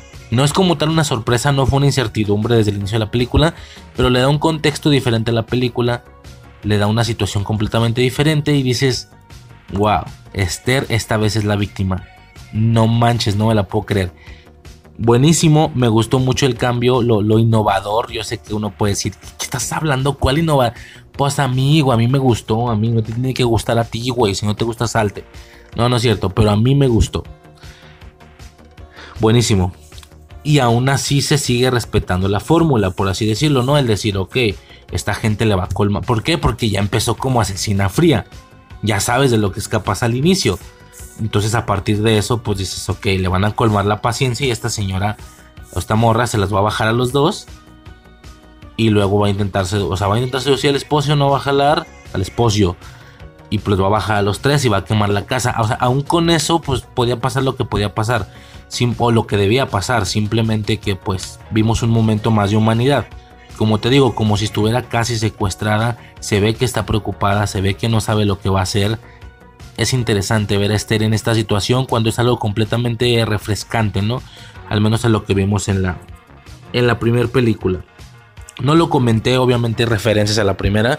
Evidentemente ella tiene ataques de ira y empieza ahí a ponerse como loca y a golpear todo. Lo hace en el baño del avión así como lo hizo en el baño de, acá, ¿no? Perfecto, ¿se entienden las referencias? Hubo obviamente más, no las he mencionado todas, nada más me hace eh, ahí medio, medio destacable. Entonces, pues supones que así va a terminar la película, ¿no? Lo interesante sería eso, lo interesante sería el decir, güey, yo vi la primera, pero hasta donde va la película ya no ha matado a nadie, solo quería robar y ya se iba a ir, pero no la dejaron, la están forzando a estar aquí obviamente se va a volver loca y va a terminar por matarlos esta será la primera muerte. Eso sí, ¿eh? sí cierto. Ahora que lo pienso, lo... si hubiéramos tenido un contexto de que ella nunca ha bajado a nadie y que solamente es una ladrona desde el inicio, al ver este giro de la madre y al ver cómo la va a forzar a portarse como Esther, mmm, supongo que hubiera sido muy esperado eso otro que estoy mencionando. Eh, no sé, es que tiene sus pros y sus contras. Porque sí, o sea, hubieras dicho, ah, ok, le van a colmar la paciencia, los va a matar, y de ahí la first kill, de ahí la primera muerte de el Origen, ¿no? Que es la gran sorpresota que dije que pudo haber sucedido, ¿no? En cualquier caso, ya sabes, según tú, para dónde va la película. Dices, ok, la van a hartar y los va a bajar a todos. No le cuesta nada, ya lo vimos al inicio. Y todo bien, ¿no? Perfecto. Pero hubiera estado interesante ese, ese girillo. Ahora, eh, como digo, es una situación muy interesante, güey. Al menos a mí me lo resulta por esta razón, ¿no?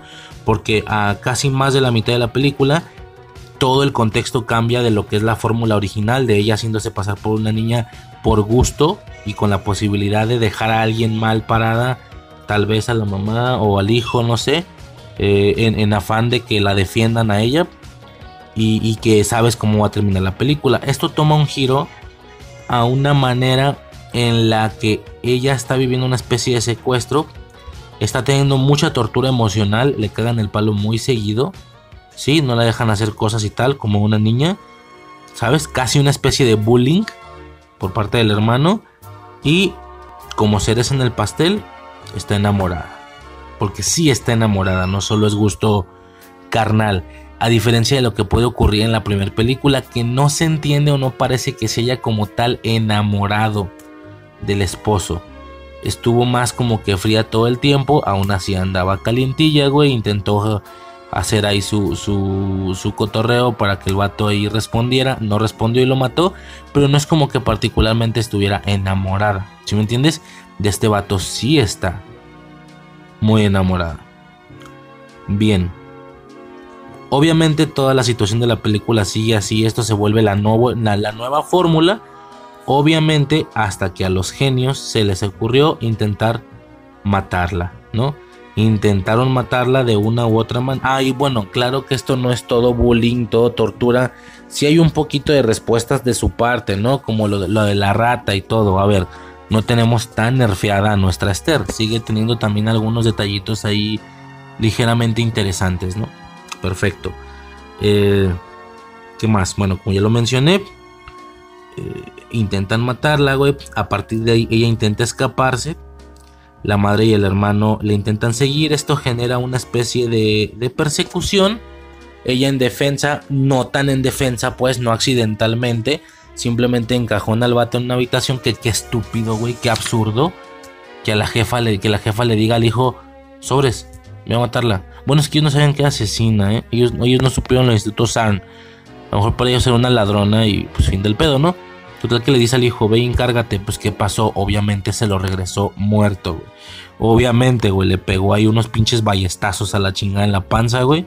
Y vámonos al chorizo, güey. Chingada su madre es interesante porque a diferencia de otras películas, por ejemplo la primera, que tú podrías como decir, ah, no tanto que estés del lado de los protagonistas o de la familia feliz, pero si dices, chale, güey, los está matando, güey, es que ya es la mala. Aquí no, aquí te da alegría lo que les está haciendo porque llevas un buen rato entendiendo, como digo, eso, que ella es la víctima, que estos dos son los victimarios.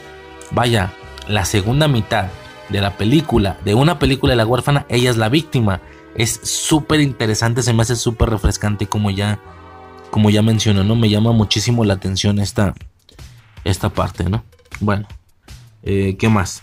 Pues nada, güey, baja el hijo. Eh, como digo, tenemos una especie de típica escena slasher muy al estilo de la primera película, que es Esther con la pistola siguiendo eh, a la sordomuda. A que por cierto aquí no hay nada de sordomudes. No, no, a ver, está, está bien porque por hacer la referencia a la nostalgia de la primera película, pudieron haber hecho que algún otro familiar ahí en esa casa fuera sordomudo y pues hubiera estado medio chafa, ¿no? Ah, o sea, nomás por cumplir el mismo requisito, aparte no tiene mucho sentido, sí queda implícito en la primera película que ella aprende a hablar ese idioma hasta ahí, ¿no? Bueno, con un libro y tal. Eh, no es como el caso del piano, nos falta eso, lo del piano, nos faltaba el origen del piano, esto ya existe cuando esta película empieza ya existe el gusto por el piano. Se puede también, se le puede dar un origen, ¿no? Bueno, eh, en esta persecución, pero a la inversa, es que repito, esto es increíble, güey. Es a la inversa, es a ella a la que están siguiendo, la jefa. Es una persecución a la inversa, como, como menciono, es, es, es, es curioso, güey. Es interesante, o sea, mmm, andaba más modo varas, o sea, Technic varas. Eso le costaba hacer a Kate en la primera película. En lugar de ponerse a correr, ponerse ella a buscarla porque quería matarla. ¿Saben? ¿Entiendes? Es un poco raro. Eh, pero pues bueno, ¿no? Está ella escapándose. Cuando también esta Esther podía ponerse en modo primer película y ella seguirla. Es que no sé qué pasaría. Terminarían peleándose y ya. Además ella tenía desventaja de corpulencia, ¿sabes? De cuerpo. Y más bien es eso, que ella tenía ventaja. Ella tenía desventaja de cuerpo y no tenía arma. Acá también hay desventaja de cuerpo en la primera película, pero pues como tiene un arma, ya, eso la vuelve la victimaria. Total, tenemos una persecución no como pudimos creer, no repitiendo la primera fórmula de la primera película donde ahora ella está siguiendo a la mamá o al hijo. No, es a la inversa. o sea, es increíble, güey. Es, es... No, no, güey, es que ni pa' qué, güey. Es una locura, güey. Están al revés. Me hizo súper loco, están al revés. Obviamente, eh, todo esto muy acorde a lo que pasa con el incendio. El incendio se genera, pero casi solo. No solo, pues es un accidente choca un poco porque la monja dijo, la monja dijo que fue provocado, que descubrieron que fue provocado pero que no saben quién lo hizo.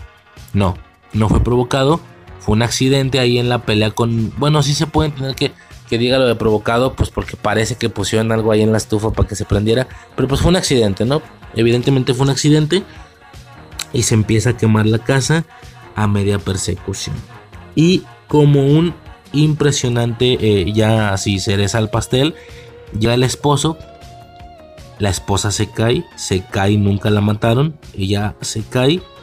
Y posteriormente, el vato en ese preciso momento la descubre y, en le empieza a tratar de fenómeno, le empieza a, le empieza a hablar mal.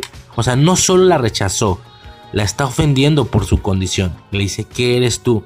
quién eres tú, eres un fenómeno, ¿ok? El vato de la primera película tan solo le rechazó la, seducción, sin siquiera enterarse de lo que era y de recriminárselo, ¿no? Aquí la rechaza, no es suficiente para matarlo. Aquí le dice fenómeno porque la descubrió, no es suficiente para matarlo. Muy por el contrario, le sigue rogando, le dice por favor, por favor, yo te amo, hice esto por nosotros. Está muy enamorada, evidentemente y se cae. No lo empuja, está checando bien, parece, no, no lo empuja, él se cae de la casa. Fin de la situación, ella no bajó a ninguno, bueno, el hermano, pero en defensa propia, ella no bajó a ninguno, ella no intentó seducir al padre porque ya la película iba a pasos muy avanzados y yo decía, bueno, ¿y a qué horas va a intentar seducir al padre? Nunca lo intentó, me encanta, güey, que cambien las cosas así. No intentó seducir al padre. Se incendió la casa por accidente. Por accidente, repito, por accidente, güey. La madre murió por accidente. El padre murió por accidente. Todo fue un accidente. Como digo, queda súper excelente que, vaya, que esta mora ni siquiera fue una asesina aquí, güey. ¿Sí me entiende? Bueno, básicamente llegamos al final de la película y vemos lo que sabemos que íbamos a ver, ¿no? que ya la lleven al orfanato este de la monja y a partir de ahí pues la van a adoptar Kate y su esposo ya pasados un par de años, ¿no? Perfectísimo. ¿Qué pasa? Yo mencioné, bueno, y ya, pues no más eso, ¿no? La situación general que se me hace increíble, se me hace fantástico, me agrada mucho cómo, cómo es que se ponen a, a cambiar las cosas terminando en una situación similar. De afuera se quemó la casa, ella fue la única sobreviviente. Y súmale a que se la pasa ahí a veces matando gente, pues fue ella. La lógica es, claro, fue ella, pero no, no es el caso. Fue todo un accidente, bla. No, o sea, muy acorde a incluso una incriminación o, o, que la culparan sin haber sido ella, pero repito, hubiera estado cabrón que ella no fue una asesina y que se generara la situación aquí. No ha pasado, pero todavía puede pasar, ¿no? Con esto pasamos a la siguiente y última sección, por así decirlo, que es el futuro de la franquicia, ¿no? Puede haber otra precuela sin problemas. Va a haber otra película, otra precuela. Parece que sí. No solo, no solo estoy diciendo lo que dije en la primera, que por haber mucho pasado se podía hacer una precuela, pero pues evidentemente no era el plan, no en aquellos años, evidentísimamente. Aquí, muy por el contrario, por algunos detallitos en específico que hacen, queda implícito que sí, queda claro al menos que sí que quieren hacer otra película. Ya si le fue bien a esta o no, si hizo los números para hacer otra, pues ya no sé. Pero dejan los detallitos como para que sea el caso, hacer otra película, ¿ok? ¿Por qué? Por varios aspectos. Vamos a combinar un poquito lo del futuro de la franquicia con el repaso de por qué las películas no coinciden, ¿sí? Si esto fuera algo más grande, más más cabro como, como Halloween, güey, hasta diríamos que son en líneas diferentes, y líneas alternas, multiverso y la chingada. Por eso algunas cosas no coinciden. Vamos por pasos. En la primera película dicen que nació en Rusia. Sí, aquí ya es la parte final, ya estoy dando el recuento de por qué creo yo que no coincide. En la película, al inicio la monja dice que nació en Rusia y que la familia que la trajo murió en un incendio, donde ella fue la única sobreviviente. Posteriormente, a causa de ver el comportamiento y lo que es capaz de hacer Esther, pues nos enteramos que seguramente, o no seguramente, bueno sí, seguramente ella quemó la casa. Perfecto. En su vieja escuela, dice la morra, la monja, no me queda claro cuál vieja escuela, si después del incendio la llevaron ahí, entonces cuál vieja escuela, pero ella dice la monja, en su vieja escuela un niño se, se cayó y se clavó unas tijeras en la quijada. No se refiere a su anterior orfanato, se refiere a su anterior escuela. Aquí ella iba a la escuela, pero no se vio lo del morro de las tijeras. Entonces se pudo haber visto por ser precuela, ¿no? Bien, eh, el incendio fue en la casa de los Sullivan, no en la casa de los Albright, cuando esto ya pareciera que es lo que sigue antes de lo de la monja. Eso creo yo, porque en la primera película nunca conectaron que, que era el barbón el que se apellidaba Sullivan y que era el de la familia anterior. No, no aclaran eso. ¿Qué pasa si después de los Solbright se va a otra casa? Antes de que la adopten estos güeyes, la, adoptan en otro lado. Antes de que la adopten pasa lo de las tijeras. Y luego está otra familia así que se llama Sullivan. Y también incendia la casa. A lo mejor producto de ver que si funciona o que si limpia pruebas o que lo que tú quieras. Porque ya le pasó antes. ¿Ok? Eh, ¿Y qué más tendría que suceder para que embone? En una, en una secuela de esta, pero que siga siendo. O sea, una película en medio de esta y de la primera, por así decirlo. Medio, medio confuso, pero espero se entienda. ¿Qué tienen que mostrar? Pues eso, porque el niño se cayó, las, se cayó y se clavó las tijeras. ¿A qué anterior escuela se está refiriendo? Sí, porque no se vio que hiciera esa maldad aquí. Y que ahora sí tendrán que ser los Sullivan. Entonces, la película First Kill que vimos no es lo que sigue antes de, la huérfana. Todavía, o sea, es todavía más antes, ¿no? Pero pues no creo que suceda o no sé, ¿verdad? Pero hasta ahí están esas, esas fallas. Repasando la primera película de nuevo, son tres fotos. El rubio de la familia de Estonia. Aquí ya no lo cuadran con cuando el vato habla con ella y le dice lo de la familia. Lo que por la familia que ella está ahí en en el, en el, instituto, en el instituto CERN. Bien, entonces ese, es el rubio. Él es el de la casa. Posteriormente se va al instituto CERN a quema la casa. También, a ver, es que en la primera, cuando habla con el vato del instituto CERN, le dice, está aquí porque con una familia ella intentó pasarse, hacerse pasar como niña, intentó seducir al padre y luego lo mató y que completa y luego quemó la casa y le dice sí, ¿cómo lo supo? Y es porque ella detecta que ese es su modus operandi.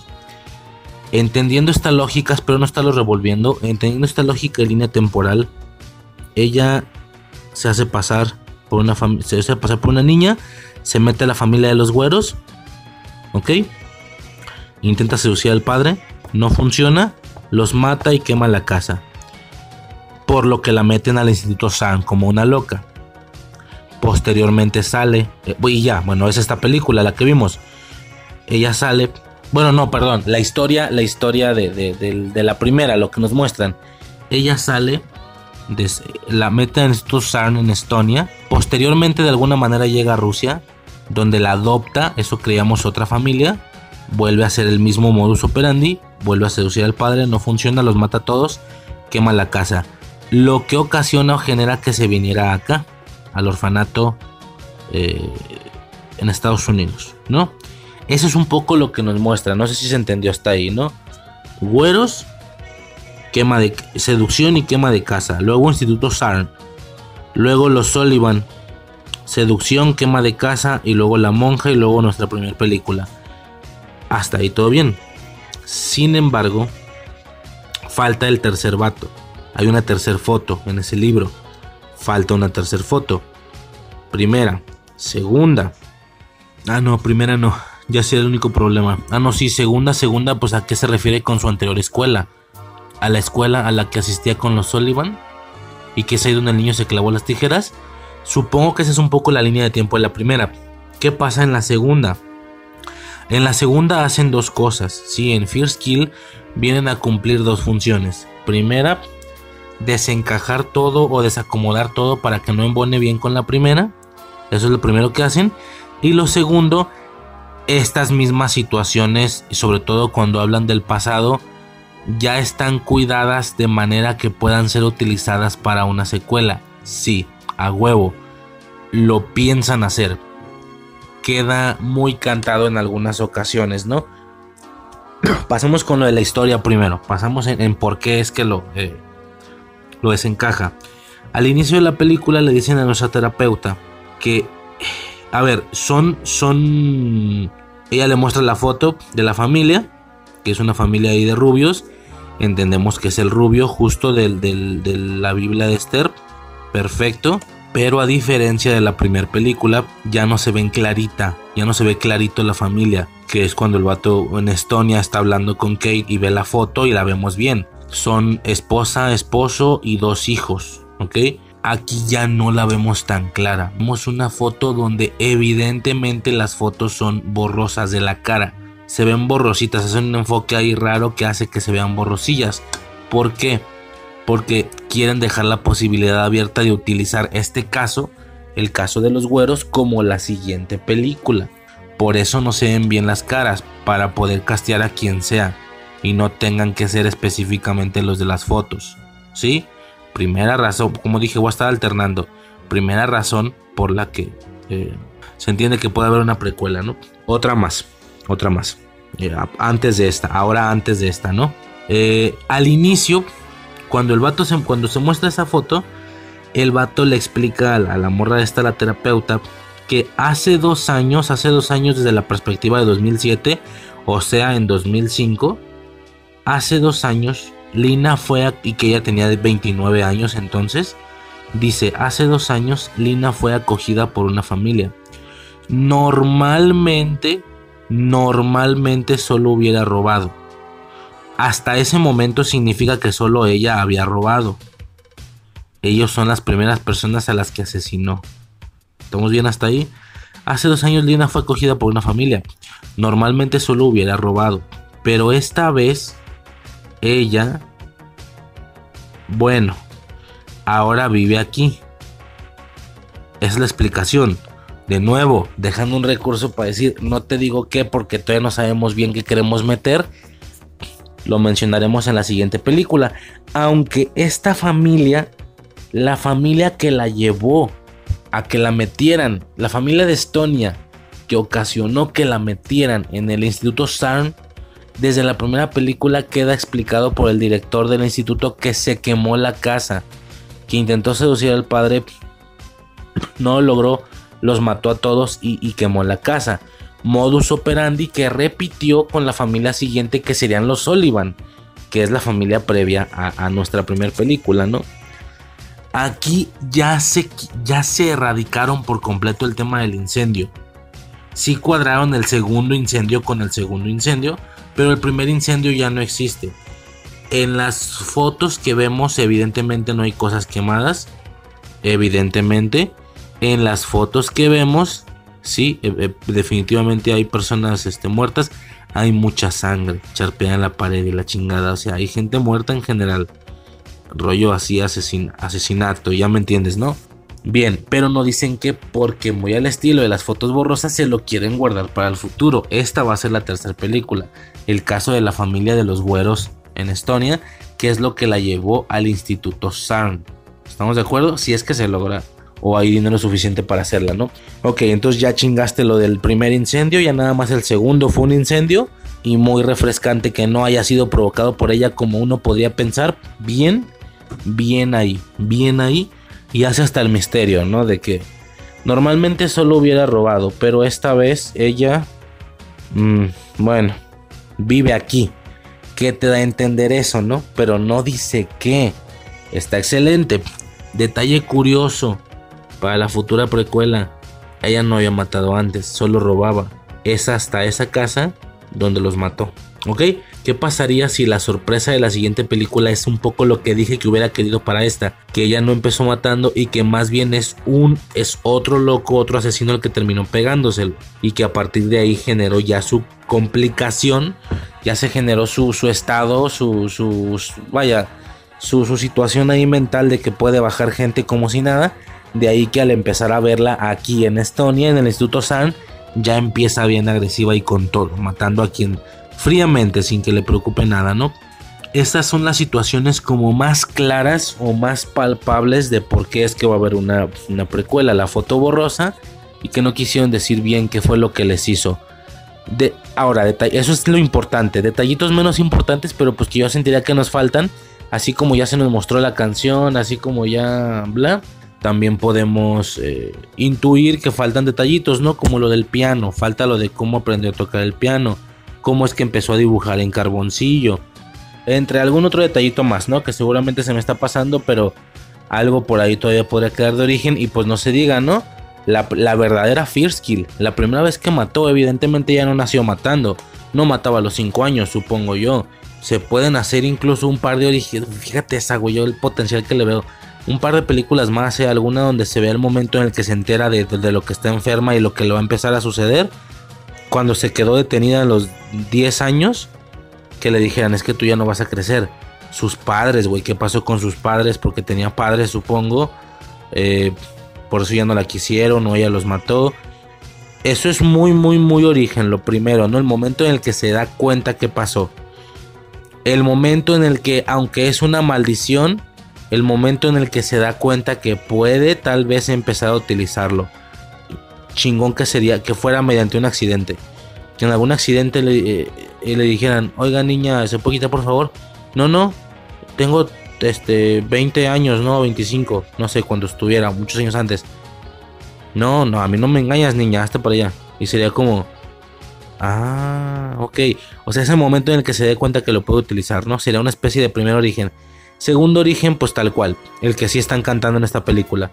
La familia rubia de Estonia donde están todos borrosillos para poder recastear a, recastear a quien sea, donde, donde tal vez podríamos ver qué pasó exactamente o debido a qué es generó la primera muerte. Puede ser todo muy cerrado como se dijo en la primera, sí, intentó seducir al padre, mm, no lo logró, mató a la familia y quemó la casa.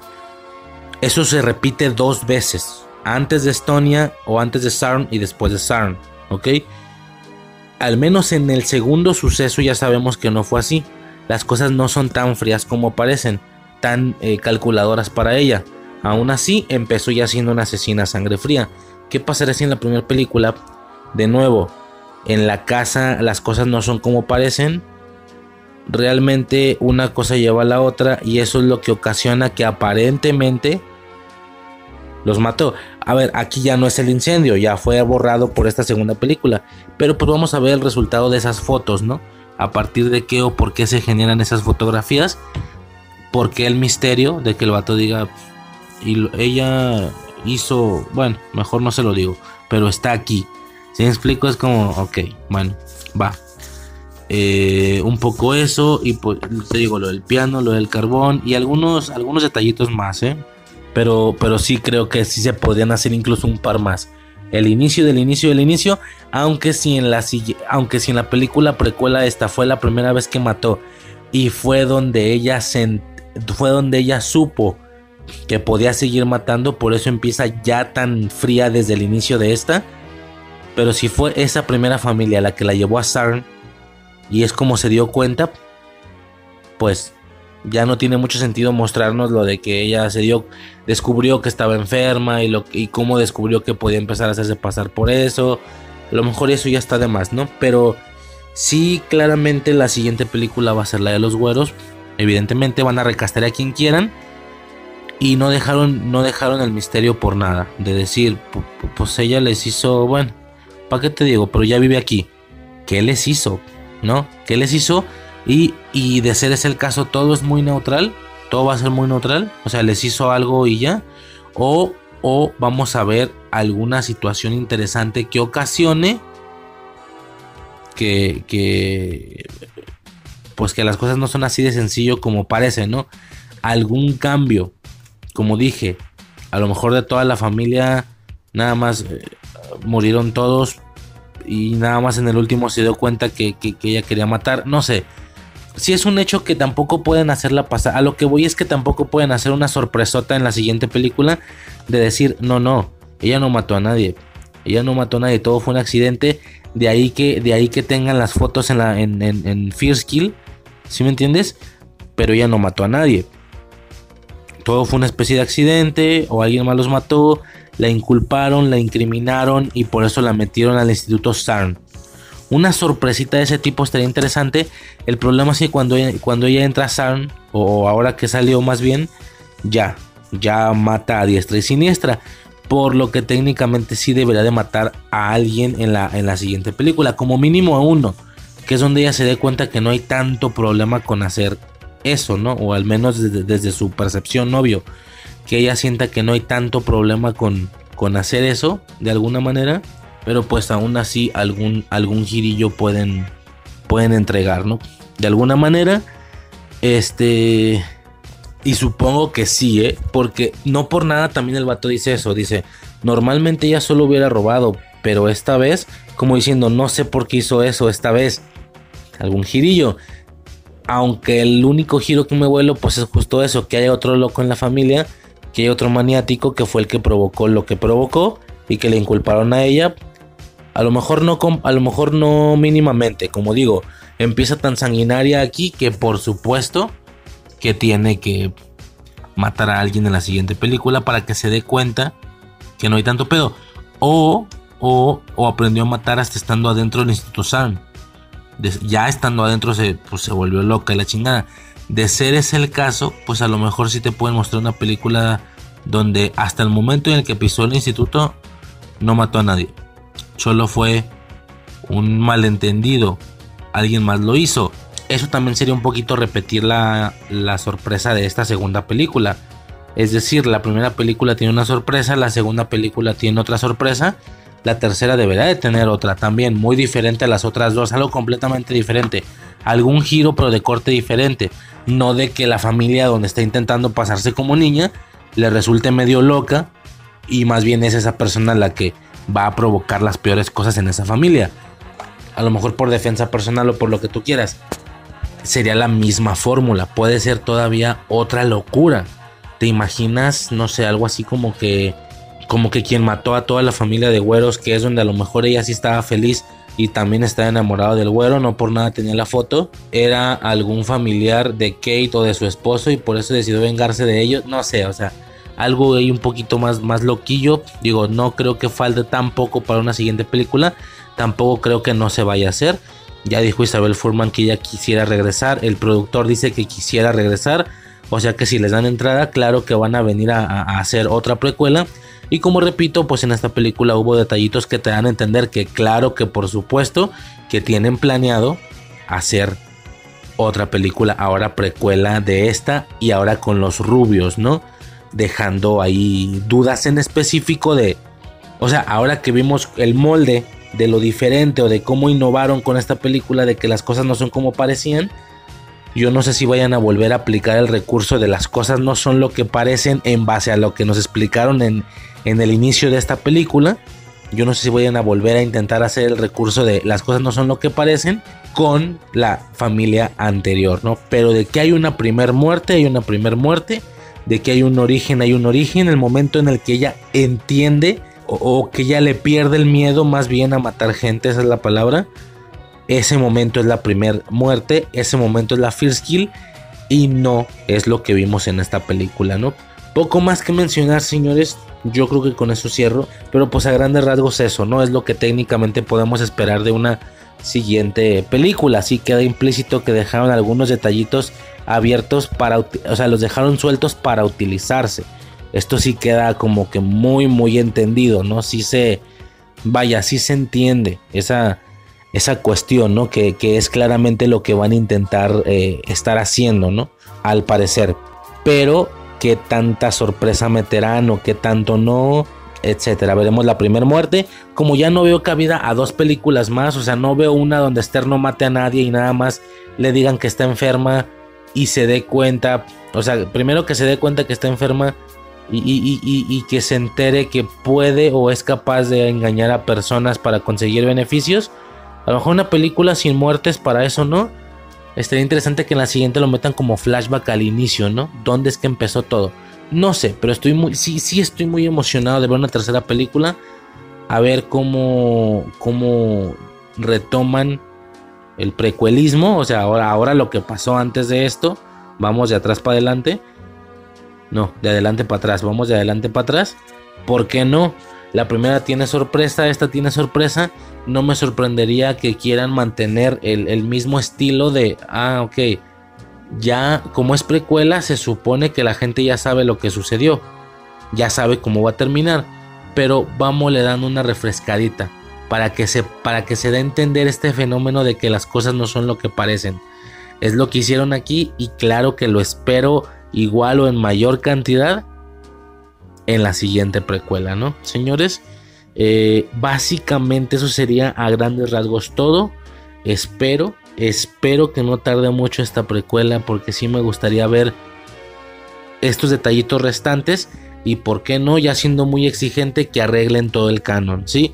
Que estos Albright, que aparte vienen los Sullivan, no sé, o sea, me gustaría que arreglen un poquito el canon porque claro que hay cosas que no quedaron ahí como muy hiladas, ¿no? Se sienten sí se siente que perdió ahí un poquito la continuidad por, por un par de detalles, ¿no? Lo, digo, los acabo de decir, pero los que de bote pronto más me brincan es que la familia que la llevó a Estonia, su casa también se quemó, lo dice el, director de, este, de Sarn, lo, que la llevó a Estonia, perdón, la familia de Estonia que la llevó a que la metieran al Instituto Sarn, la casa se quemó. Y ahora las fotos que nos muestra este señor pareciera que no, que no fue el caso que nada más fueron todos acuchillados o algo así, es lo que pretende, o es que volvemos a lo mismo, poco pretenden las fotos para que lo puedan rellenar después. Eso, que la casa no se quemó y lo de los apellidos, o sea, eso sí está muy, muy cabrón, pero pues ya veremos, ya veremos qué hacen en una siguiente precuela. Repito, yo creo que sí llegará, yo creo. Eh, aquí lo malo sería enterarte que tienes que esperar otros 13 años para la otra. No creo. De hecho, sí lo dijeron ahí, ¿no? De que no, güey. Quisiéramos hacer más, una o más películas. Pero pues ya no con separación de 13 años. Creo que hizo por ahí la broma. No sé si Furman o el director. Poco más, señores. Con esto termino, güey.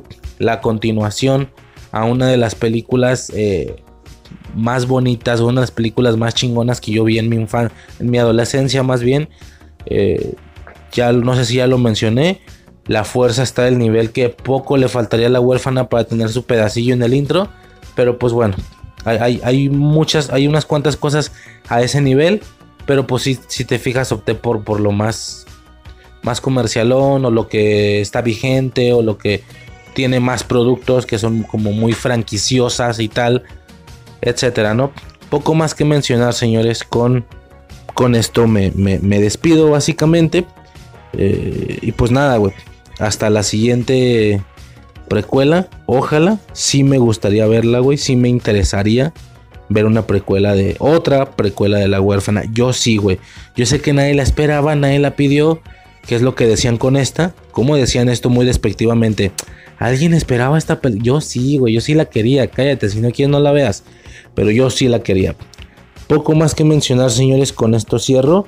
Eh, y pues nada, señores, esto fue Infancia Eterna, transmitiendo desde un lugar en lo más alto del cielo, girando en la segunda estrella a la derecha, directo hasta el amanecer. Recuerden que en el momento en el que dudas de si puedes volar, dejas de ser capaz de hacerlo para siempre. Yo soy Riser y hasta el siguiente episodio. Espero lo hayan disfrutado. Eh, si son fans de esta película, si no, pues, pues, pues, no sé por qué llegaste hasta aquí. Pero gracias. Eh, y pues nada, señores. Hasta la siguiente. Sobres.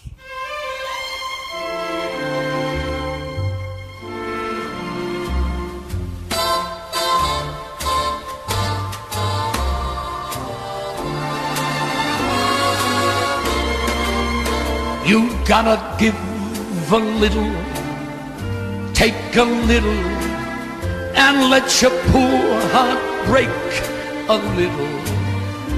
That's the story of, that's the glory of love. You gotta laugh a little, cry a little, before the clouds roll by a little. That's the story of, that's the glory of love.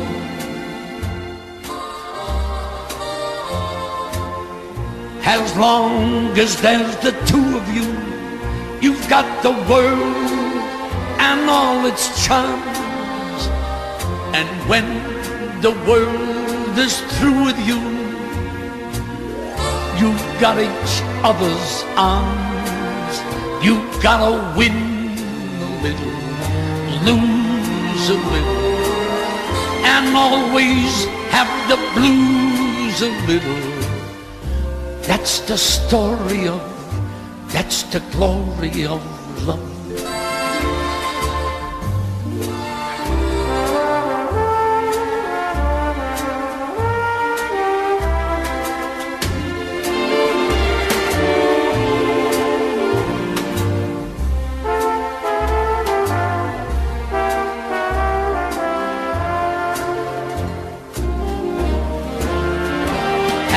Long as there's the two of you, you've got the world and all its charms. And when the world is through with you, you've got each other's arms. You've got to win a little, lose a little, and always have the blues a little. That's the story of, that's the glory of love.